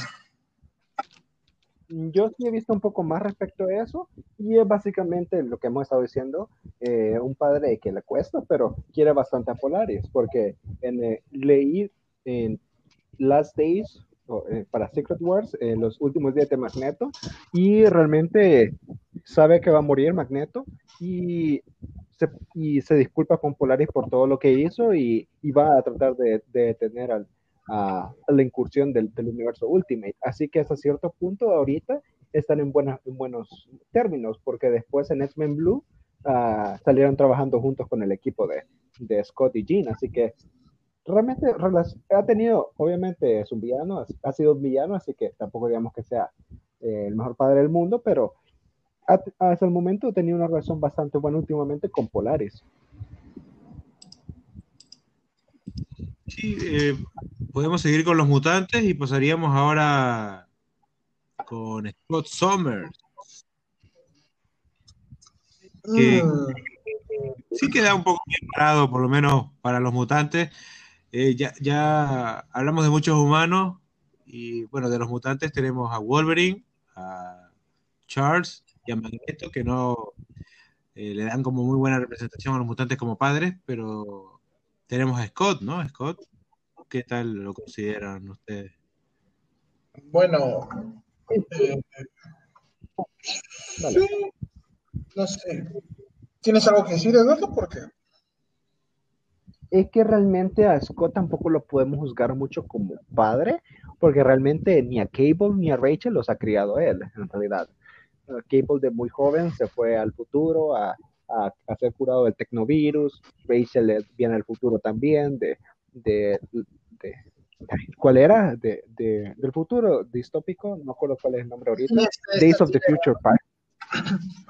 No me acuerdo exactamente cuál de los muchos futuros distópicos, pero realmente tampoco podemos hablar mucho de Scott, uh, ya que realmente podemos decirle peor como esposo, ya, ya decimos la vez pasada, pero como padre, realmente no podemos decir mucho, ya que no ha criado a sus hijos en realidad. Eh, sí, o sea, a ver, al cable, a ver, eh, Scott y Jim eh, criaron a, a, cable en la, cuando era joven, es por eso lo de los Ascani y todo, pero tampoco, o sea, lo criaron de joven, pero, y eso nomás, o sea, cuando era niño, y de ahí ya Cable siguió su ritmo, su rumbo, ¿no?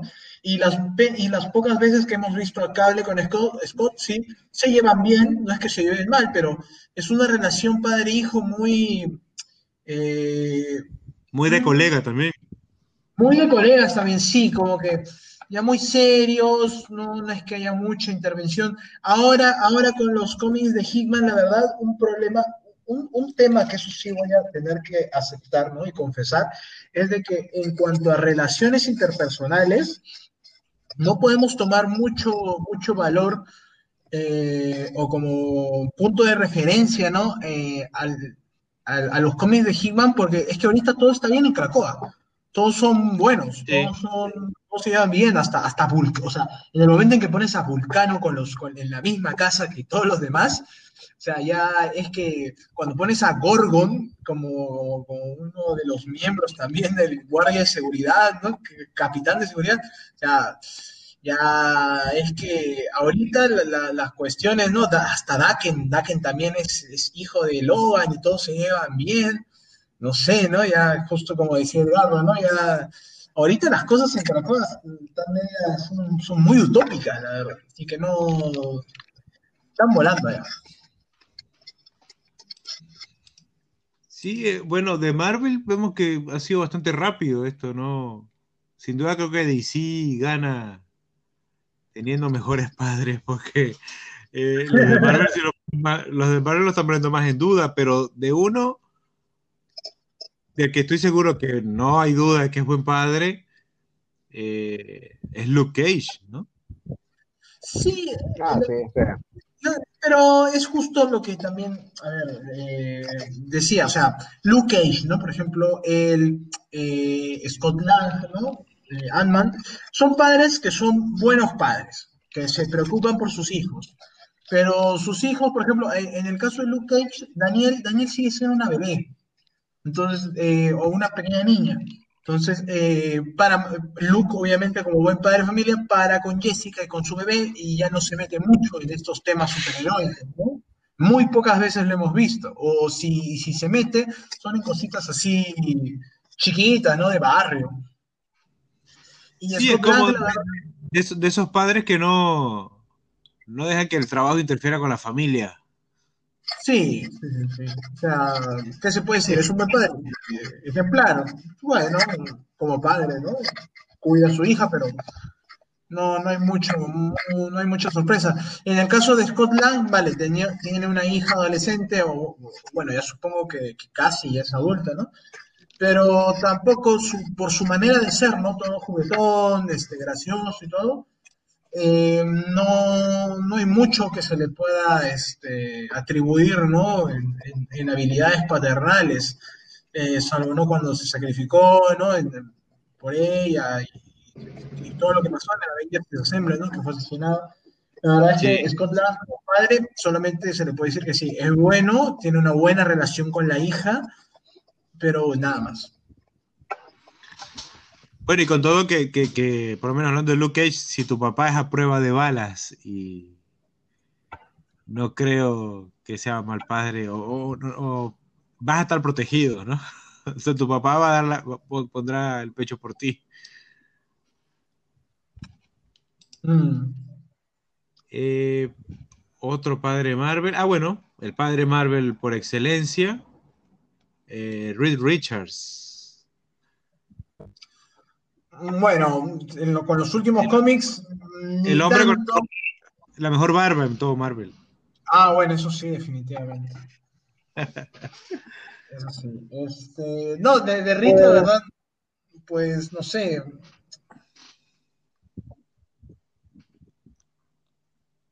Eh, no sé, a ver, okay, Edgardo, no, que ha leído lo, bueno, los, los, los Fantastic Four últimamente, a ver qué puede decir.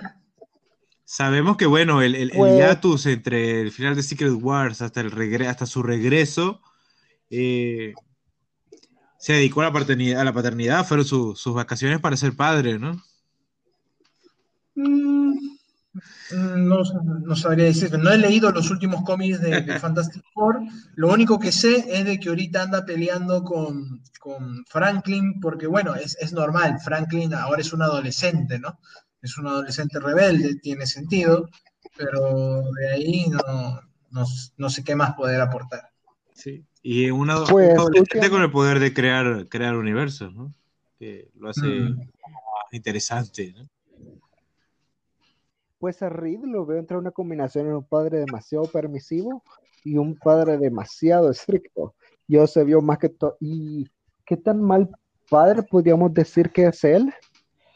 Bueno, llegaríamos también a, la misma pregunta. ¿Será que Reed sí pudo, llegaríamos a la pregunta que se ha hecho por muchos años, ¿será que Reed sí ha podido curar a, a- la mole y no, y no ha querido simplemente? ¿Será el mismo caso que tiene con, con Franklin, que no le vuelve los poderes porque no quiere? Realmente, porque es, últimamente Franklin Richards ha estado perdiendo sus poderes ah, y, y ha sido algo que varios han estado trabajando. Y surge la, la misma pregunta, ¿será que no quiere hacerlo o no puede hacerlo de verdad? Siento que hasta que tengamos una respuesta a eso, no podríamos dar veredicto porque él ama a su familia y todo eso. Y eso sí se puede decir, siempre ha sido así. Richards ama a su familia. Tanto así que, Valer- que permite que Valeria esté con Doom, a pesar de lo peligroso que puede ser, ya que Valeria ama, ama a Doom. O sea, y incluso que le permitió que tuvo que aliarse con él, tuvo que permitir que él salvara la vida de su hija, realmente nos, nos deja ver lo, lo, lo buen padre que es. Incluso se ve en el final de, de, de Time Runs Out, que es, eh, perdón, el tiempo se acaba. ¿Te acuerdas, Julio, que cuando ya no quieren seguir destruyendo universos y lo y Richards de todo lo que pudo hacer fue a ver a Valeria a Latveria? Ah, sí. lo cual es algo muy, un, un momento bastante bonito que entre todo lo que pasaba ahí. Así que Richards haría lo que fuera por su familia, diría yo, pero a veces su trabajo le, le quita eh, ese, le quita tiempo de estar con sus hijos. Y quizás, como dijimos, ese, ese quieto que tuvieron le sirvió para, para ser un Para mejor padre. Claro, sí, sí. sí. Sí, Ri- Richard, que es de, de esos padres que son más, más cercanos a sus hijas, por eso esa viñeta, esa escena con, con Valeria toma mucha más fuerza y, y sabemos cómo, cómo en el personaje eh, es afectado por eso. Cierto, eh, y se ve más en la Fundación Futuro, porque no tanto que se lleva más con la hija por ser la hija, sino porque tiene más en común con Valeria que con Franklin, en realidad. Porque Valeria es la inteligente, la, la supergenio, es la genio más grande del mundo. No, no diré que es Munger, es Valeria Richards. entonces, eh, entonces se va mejor con ella, porque, piensa, porque piensan similar, tienen ideas, ven números ahí en el aire. Franklin no es así quizás le cuesta un poco más llevarse más con Franklin porque no tienen los mismos gustos o incluso el mismo nivel, intelectual ni de poder. Sí, esa, esa eh, incluso recuerdo esa viñeta de, de Hickman, de Richards, este, viendo cómo Valeria está demostrando ser tan, tan lista, tan inteligente y lo motivó tanto como... O sea, despertó en él como esa chispa de, de qué genial se- se- se- ser papá, mira los hijos que tengo y como de prestarle más atención a, a los niños. Se emocionó bastante, recuerdo, por él, cuando pasó eso.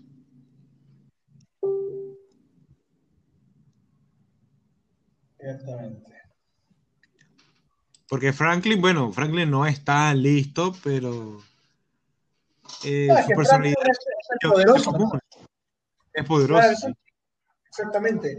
O sea, es poderoso, pero no es inteligente. La que es inteligente.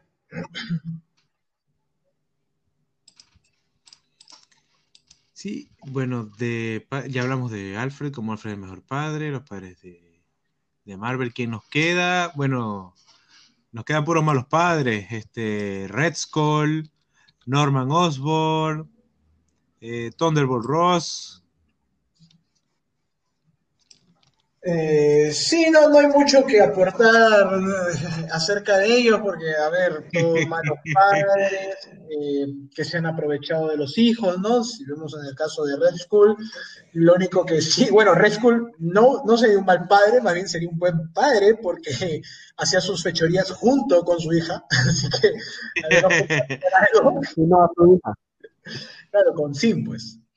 Eh, sí, y, y no estaba de acuerdo con él. ¿Qué cosa? Sí, nunca tuvo ese. Que si no estaba de acuerdo con él, si claro. nunca tuvo ese, ay no, padre es malvado, quiero ser buena. No, ella, sí, ella, ella también. La fecha sí, o sea, venga, Red Skull, mejor padre de todos los supervillanos. eh, Norman Osborn, sí, mal padre, totalmente, mal padre, mal abuelo, mal, mal todo, mal todo. Pregunta, ¿Doom buen padre o no? Ah, Doom no es mal padre, pero tampoco no es un buen padre. es solo Doom. Es, es Doom, Doom es Doom, Doom es. Es mejor, es mejor padre para Valeria que, que, que para. Ah, que no, como, como, padrino, Doom es, padrino es lo máximo. Si ya lo hemos hablado ya cuando tocamos el tema, ¿no? De, de sí, sí. No, Doom como padrino es lo máximo. Doom como padre, la respuesta, sí. Es. De Thunderbolt Ross, la es, verdad. padrino, ¿Mm? es el padrino ideal que quisieras en el universo Marvel. Sí, sí, sí, efectivamente. Valeria es muy, este, como digo, muy afortunada. Eh, Thunderbolt Ross, la verdad, no, tampoco. Eh, también es otro de esos padres que pecan, ¿no? Por concentrarse tanto en su carrera, en su obsesión más que nada, ¿no? Y su hija, y eso llevó a que pierda a su hija no solo de manera sentimental, sino que también Betty se convirtiera, ¿no? En, en una, en una Hulk. Sí, esa Hulk arpía, así como, como nos la muestran. Eh, ah, bueno, sí, claro. Sí. Y que, creo que con, con, eso está bien, sí, este... Ahora hay, mencionamos bastantes buenos, bastantes malos, bastantes están ahí como no son Steve Rogers, pero aparecen. ¿Quién? Steve Rogers. Steve con Ian. Steve, pero Steve es padre de quién? De Ian, o al menos padre adoptivo. No sé cómo, cómo, cómo vos que leíste eso, Julio. Ian Rogers es padre adoptivo, es ¿Es hijo adoptivo ah, o de verdad es hijo no, ¿no? Eh, claro, Steve como padre adoptivo. Aún me acuerdo de su run en el volumen 7 del Capitán América, ¿no? De lo que escribió Remender. La verdad es que, a ver, vendría a ser una especie de, de, de este estilo, ¿no? Que vemos que entra en la categoría del, del, padre viejo y el niño y el niño pequeño, ¿no? El, a los a lo de of Us, Olman Logan y, y todos estos, ¿no? Todos los que entran en este, en este tropo. Sí, la verdad es que, bueno, buen padre, es que es, es lo que tiene este, esta característica este estilo de personaje, ¿no? El padre viejo cascarrabia, ¿no? Que, que, que, no será muy afectivo, pero, pero, pero quiere y cuida, ¿no? Se repite en muchos, en muchos este, juegos, películas, series, cómics, de todo, de todo. De todo. Sí, con todo que no se, no se, no se, no se tomó tanto a, a Ian Rogers, sí. porque era relativamente nuevo. En el sentido de, de que, de, de, importancia que ha tenido, ¿no? Porque Desapareció también, ya no se le volvió a ver ya. No, la última vez que apareció creo que fue en Axis. No, fue en Secret Wars, me acuerdo. Eh, en el Ahí, en el de Highlight. Pero siempre me quedó esa duda. ¿Ese era el, el, Ian Rogers 616 o de ese universo? No, el, el de. Eh, ah, bueno, no sé. No sé, no sé. No, por lo menos aquí en la wiki, eh, la última aparición fue en el cómic eh, Hey Hydra, el, el número 4. Por eso, de Secret Wars, claro. The Secret Wars. Sí, toma... no sé si cuenta ese. Eh, es que no sé, eh, él toma como una especie de, no me acuerdo si de portal, un, un ascensor, no me acuerdo, pero se supone que iba a ir a, a un lugar, pero de ahí nunca más lo volvieron a tomar. Supongo que aparecerá en algún momento, ¿no? Ya alguien se acordará de leer ese cómic y dirá, ah, mira, existe. Bien, entonces hasta aquí llegaría este episodio de los padres, porque, bueno, son las Sí. nueve acá. Sí, sí, ha tomado bastante tiempo, pero continuaremos en el próximo capítulo. Sí, no sé si mañana ustedes pueden. Mañana, sí, claro, a esta misma hora.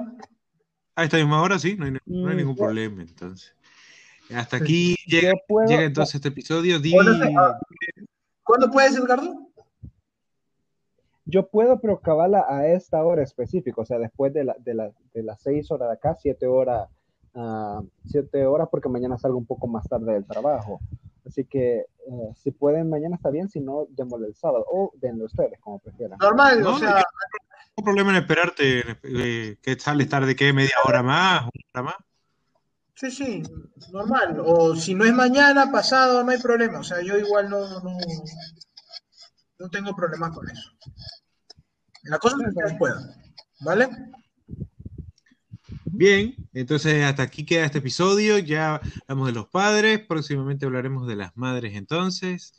Eh, un placer, como siempre, hablar con, con Jagger, con Rivers, compartir nuevamente, eh, sacarnos todo eso que queríamos hablar, que teníamos bastante, eh, bastantes días esperando eh, eh, grabar un episodio nuevo. Tanto que nos gusta esto de compartir y hablar siempre de, las- de esto que, que nos gusta tanto y que nos apasiona, como son los cómics. Y bueno, sí, ahora que ya me casé, hay más tiempo libre, bueno, entre comillas, más tiempo libre, pero más, más libertad para, para grabar en días de semana. Eh, estaremos haciendo muchos más episodios y bueno, contando y esperando también con- de, con- de contar con el apoyo de más usuarios en la base que quieran unirse y comentar acá con nosotros. Sí, sí, sí, sí. Que de todas maneras van a haber nuevos locutores también, gente que, invitados que, que vengan a aportarnos su, su, su opinión. Sí, que sea también, que- que- porque es también una ventana para compartir, una oportunidad de, de- de hablar y, y- Sí, de poder aprovechar y conversar, ¿no? Acerca de, de los cómics. que no sea todo texto. Ujú, exacto. Bueno, chicos, Bueno, gracias, gracias. gracias, gracias a todos. nos Hasta el próximo capítulo. Nos escuchamos en el próximo episodio. Nos vemos. Hola, hola, hola, hola, ¿se me escucha? Hola, ¿te va? ¿Qué tal, Alberto? Felicidades, pues, primero que nada. Gracias, sí, gracias. Está bien. ¿Cómo vas? ¿Ya, ya te repetiste? Aún no. Día uno. Sí, igual, nosotros, bueno, nosotros nunca vivimos juntos, pero sí nos íbamos todo el día o la visitaba y, y bueno, con esto del coronavirus eh, había que estar más en la casa que en la calle, así que eran como previews de, claro. de lo que sería. Una, una fase beta, un modo de prueba, ¿no? Sí, era una beta cerrada y, y pude. Literal, Bueno. literalmente era una beta cerrada. ¿Tú todo bien? ¿Qué pasó por fin con lo, con lo que tenías, el dolor ese? Ah, sí, alucina que me olvidé. Me- se me pasó, se me ha ido pasando, la verdad, cuando no me acuerdo no me duele. Más bien ahorita que me has hecho acordar, Es como Boya, que eh, llega un momento que, bueno, te acostumbras y no te duele y ya. Así es la te vida. juro que, te juro que en un momento llegué a pensar, voy a tener que acostumbrarme a este dolor, porque eh, en realidad sí, uno algunas veces se va acostumbrando a algunas cosas. Mira, yo te, yo te cuento, yo por ejemplo, ah, mm, yo siempre hice, o sea, eh, vale, era, era gordito, bueno, siempre he sido gordo, pero siempre hacía ejercicio, ¿ya? Pero por ejemplo, cuando salí de la universidad, dejé de hacer por cuestiones de la tesis y todo, y por ejemplo, eh, se me complicaba respirar, ¿ya? no podía respirar, por ejemplo, hondo. Y obviamente no, nunca se lo dije a nadie porque yo pensaba que era algo, no sé, pasajero, ¿no? Hasta que, vale, este año, ¿eh? ha sido este año. O sea, ya habrán sido como que tres años, cuatro años que no, no podía respirar bien. Y este año al comienzo me fui a hacer natación, pues, después de años, ¿ya? Y te juro que después de eso, después del primer mes en enero, este, ya podía respirar bien. Y no sé, no, son cosas que uno se va acostumbrando que ya ni las siente ya. Y recién cuando ya pasan te das cuenta, oh, mira, ¿no? Igualito era esto de la espalda, ya me estaba acostumbrando, pero por suerte ya he ido pasando ya. Y, poco a poco irá pasando también. Sí, incluso, bueno, yo en el, en el liceo, a mí, creo que fue, sí, tercer año, cuarto año. Eh, no sé qué me pasaba, que cuando hacía mucho ejercicio, corría, corría mucho, se me trancaba la respiración y eso. Y, se me iban los tiempos, como que casi que me desmayaba y eso. Después me hicieron una radiografía y era que tenía un, como un, nódulo calcificado. Y me, molestaba, pues me molestaba cuando me latía el corazón mucho, como que chocaba. Ay, ay. No este, sí estuve en tratamiento y eso, pero al final eso como está calcificado no se, no se podía quitar porque ya estaba muy pegado al hueso y era como que lijar el hueso prácticamente. Entonces, los doctores lo dejaron así, me dijeron que nada, que tomara unas cosas ahí, no me acuerdo qué era lo que me daba, que se pinchaban los nervios, pero después con los años, eh, no sé, aprendí bien con eso, no, no me dio más o no me dolió más. Porque incluso hay gente, hay amigos que me encuentro del liceo ahora que me escriben y me preguntan, mira, ¿y tú no sufrías una, algo de corazón o algo así? Y yo sí, vea que yo sufría de eso, pero no me acuerdo cómo se me quitó, o se cambió solo, o me acostumbré. Sí, hay veces en que uno se acostumbra. Pero bueno, después de eso, la verdad, este, todo bien, ¿no? solamente que es un frío que te cagas. Y este, pero nada, todo, todo tranquilo, la verdad. Regresando de mi exilio, se podría decir. Y ya está. ¿Qué tal, Ed? ¿Cómo estás? ¿Ed? Ed entró, pero... Sí, pero no sé si se puede comunicar. Espero que no pase lo, de la última vez. Dios mío. Hola, gente, ¿cómo estás? Ahí está. Ahí está, ahora sí se te escucha bien. ¿Me escuchan bien? Sí, sí. Bien, sí. De hecho, no, creo que todos nos escuchamos bien, no sé. Sí, yo, bueno, a Jersey lo escucho mejor que, mejor que nunca, la verdad.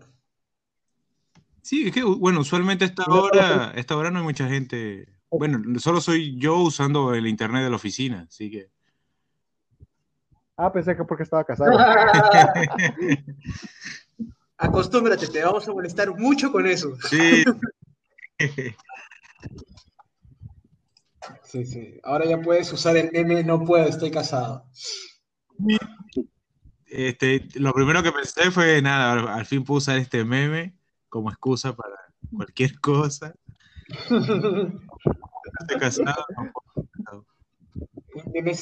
Ahí cuando, cuando, vuelvas al corps, Julio te dice, eh, Jersel, tienes que hacer esta serie. No, puedes. no puedo, estoy, estoy casado. Se bañará, pero, pero será épico. Sí, voy a tener. Voy a, tener a, partir de la risa. Sí, a mi esposa al lado me va a dar una, una ficha y me decidí esto. ¿Qué cosa? ¿Qué cosa? No, eh, sabes que como dice no puedo, estoy casado, después viene Wanda y le dice ahora di esto y le pasó una. ¡Ay, qué buena!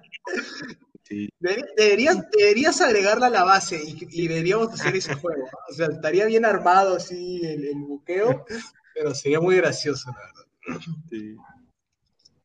Sí, sí. Bien, tienen todos el, el, guion. No sé si hablamos, hablamos de eso, de los padres y las madres de una vez. Metemos eh, los niños y hablamos de las tres cosas. Mira, yo de los niños no sabía que había uno hasta de las madres sabía, porque Carla, lo que pasa es que con Carla fuimos a practicarlo, pues. Entonces ella me pasó los guiones y yo le, dije, mira Carla, voy a, voy a, este, a, decirte al menos todo lo que yo pienso de cada cosita, de, cada personaje, ¿no? Acerca del tema. Y, uy, cuando los, cuando le solté en, puros audios de WhatsApp y los conté, pucha, literalmente había hablado yo solito, ¿ah? yo solito haciendo monólogo, 48 minutos por ahí, de todo, de todo, de todo.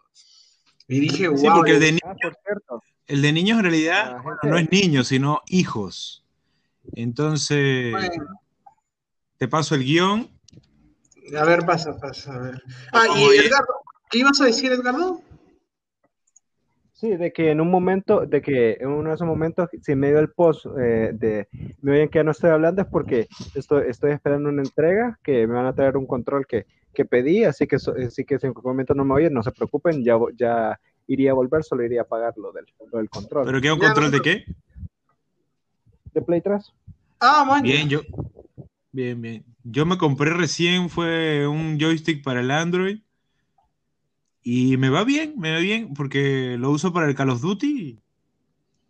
Al, principio sí me medio costó, pero ya la segunda partida andaba matando gente a placer. es una buena forma de, desestresarse.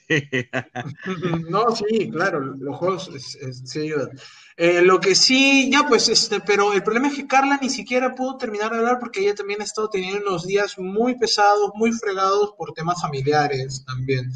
Y este, la verdad es que ha estado así con días que no ha tenido ganas de nada y ni siquiera terminamos o sea, de hablar. O sea, al final solamente fui yo contándole y, y ya, ya, este, ya, ya, ya se perdió. Pero sí, bueno, sí, me imagino igual. Sí, por eso, eh, vamos a terminar esto de una vez y más bien, mira, el plan de lo que te decía Yersel es de que a partir de estos, eh, de este capítulo, ¿no? Eh, ¿Cuáles capítulos más faltan? ¿El de las series animadas? Ah, ya, ya, te busco. Sí, queda el de series animadas de Marvel y ya. Estaríamos. Por eso, por eso que en el Excel, en el sheet ese que pasé, porque eso es lo otro, no sé si grabamos entonces todos los jueves a esta hora y los sábados de mañana como siempre. Y así vamos variando. Un episodio temático, eh, comentamos noticias, episodio temático, noticias y así. Está bueno, y, aunque también depende de las noticias, claro. Y en caso de que no haya tantas noticias interesantes, bueno, hablamos de, adelantamos algún, algún temático. Ya, porque justo, a ver, lo que yo decía, bueno, lo, de los temas está bien. Yo creo que se puede coger cualquier tema. Lo que sí, con respecto a los invitados, porque, o sea, como ves, somos menos, eh, ya he sacado una lista. Ya sabes que ya los he metido a, al menos, ya, ya, ya ni siquiera me estoy, estoy siendo cibarita, ¿no? Como que no, tú sí, tú no, no, ya. El que realmente quiere entrar, que le entre, porque este, ¿qué, qué daño más? ¿Qué daño sí. Sí, igual no pasa nada. Este, no creo que, que esto termine convirtiendo en una asamblea, todos gritando. No, no, no, igual, este, o sea, poco a poco lo que vamos a hacer va a ser esto. Por ejemplo, hoy día terminamos madres, madres padres, hijos.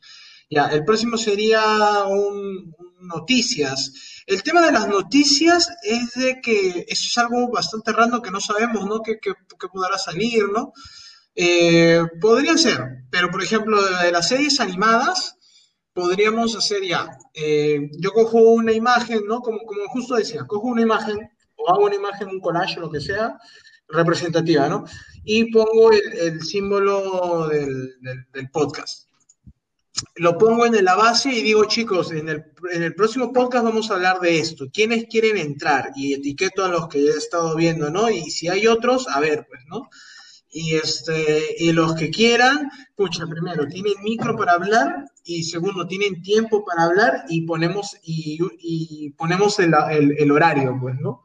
Si pueden, bacán. Si no pueden, ya, pues bacán también. Y se queda solamente con los que, con los que podrán ese día. Y ese día lo mandamos. Si ese día eh, una de estas personas nos falla, se acabó. Ya no confiamos en ella para otro, para otro capítulo de podcast. Claro. Si, si se prestan, ah, ya bacán. Entonces, este o sea, puede entrar para, para futuros, futuros, este, ¿cómo se llama? Futuros capítulos.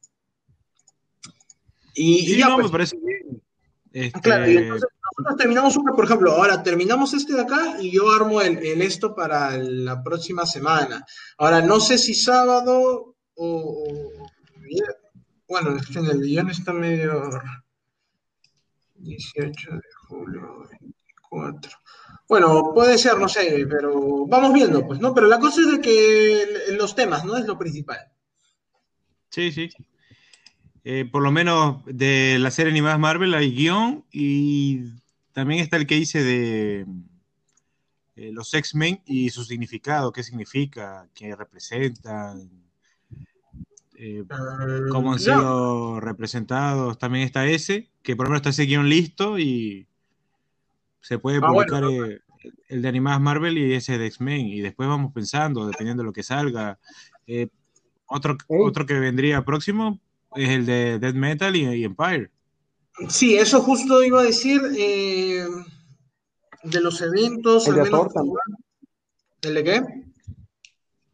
De Thor, el que quería participar Arnold, el Thor de Aaron. Ah, ya, ya, claro. No, sí, creo que ya, justo yo he estado haciendo estos días una lista de, o sea, de cómics, de los cómics que tengo y de los que leo, y creo que hay bastantes cosas, o sea, temas que podríamos este, hablar, por ejemplo, eh, el universo Ultimate, ¿no? Todo esto que comenzó, este, no sé cómo ha ido, cómo han ido las series de Batman con los últimos con los últimos años, ¿no? Este, el- o podemos ya hablar de un autor, no ponte Alan Moore de una vez para quitárnoslo de encima. No sé, pues, cosas así. Ya re- de- referente a Cuando lo- salga Rorschach, hablamos. Cuando salga, el de- cuando salga Rorschach, hablemos de Watchmen. Claro, claro. Entonces, este, sí, creo que, creo que tengo, yo ahora que tengo una lista de cosas interesantes para que hablar, o sea, de las cosas que yo he leído, ¿no? Y que sé que podría aportar, sí, tenemos, tenemos tema para rato. Pero bueno, entonces terminemos esto, pues, porque también tenemos para hablar de lo de los webcomics, de los reinicios, eh, de Star Wars, creo que lo de Star Wars creo que lo debemos dejar para cuando salga el Mandalorian, porque... Sí, Ah, no, creo que eso ya lo hablamos, ¿ustedes no lo hablaron? sí, nosotros hablamos un montón de, el, el- el- el 4 de- cuando fue lo del 4 de mayo, hablamos y nos sacamos un montón de cosas de Star Wars. Porque acá, acá en el, en el Excel sigue todavía acá eso. Este, sí, sí, igual, creo eh, según las tendencias vamos hablándolo también. sí, sí, sí, sí, creo que ya, ya me voy imaginando. Pero bueno, a ver, eso ya será para el futuro. Ahora, eh, no sé, ¿comenzamos? Bien, sí, entonces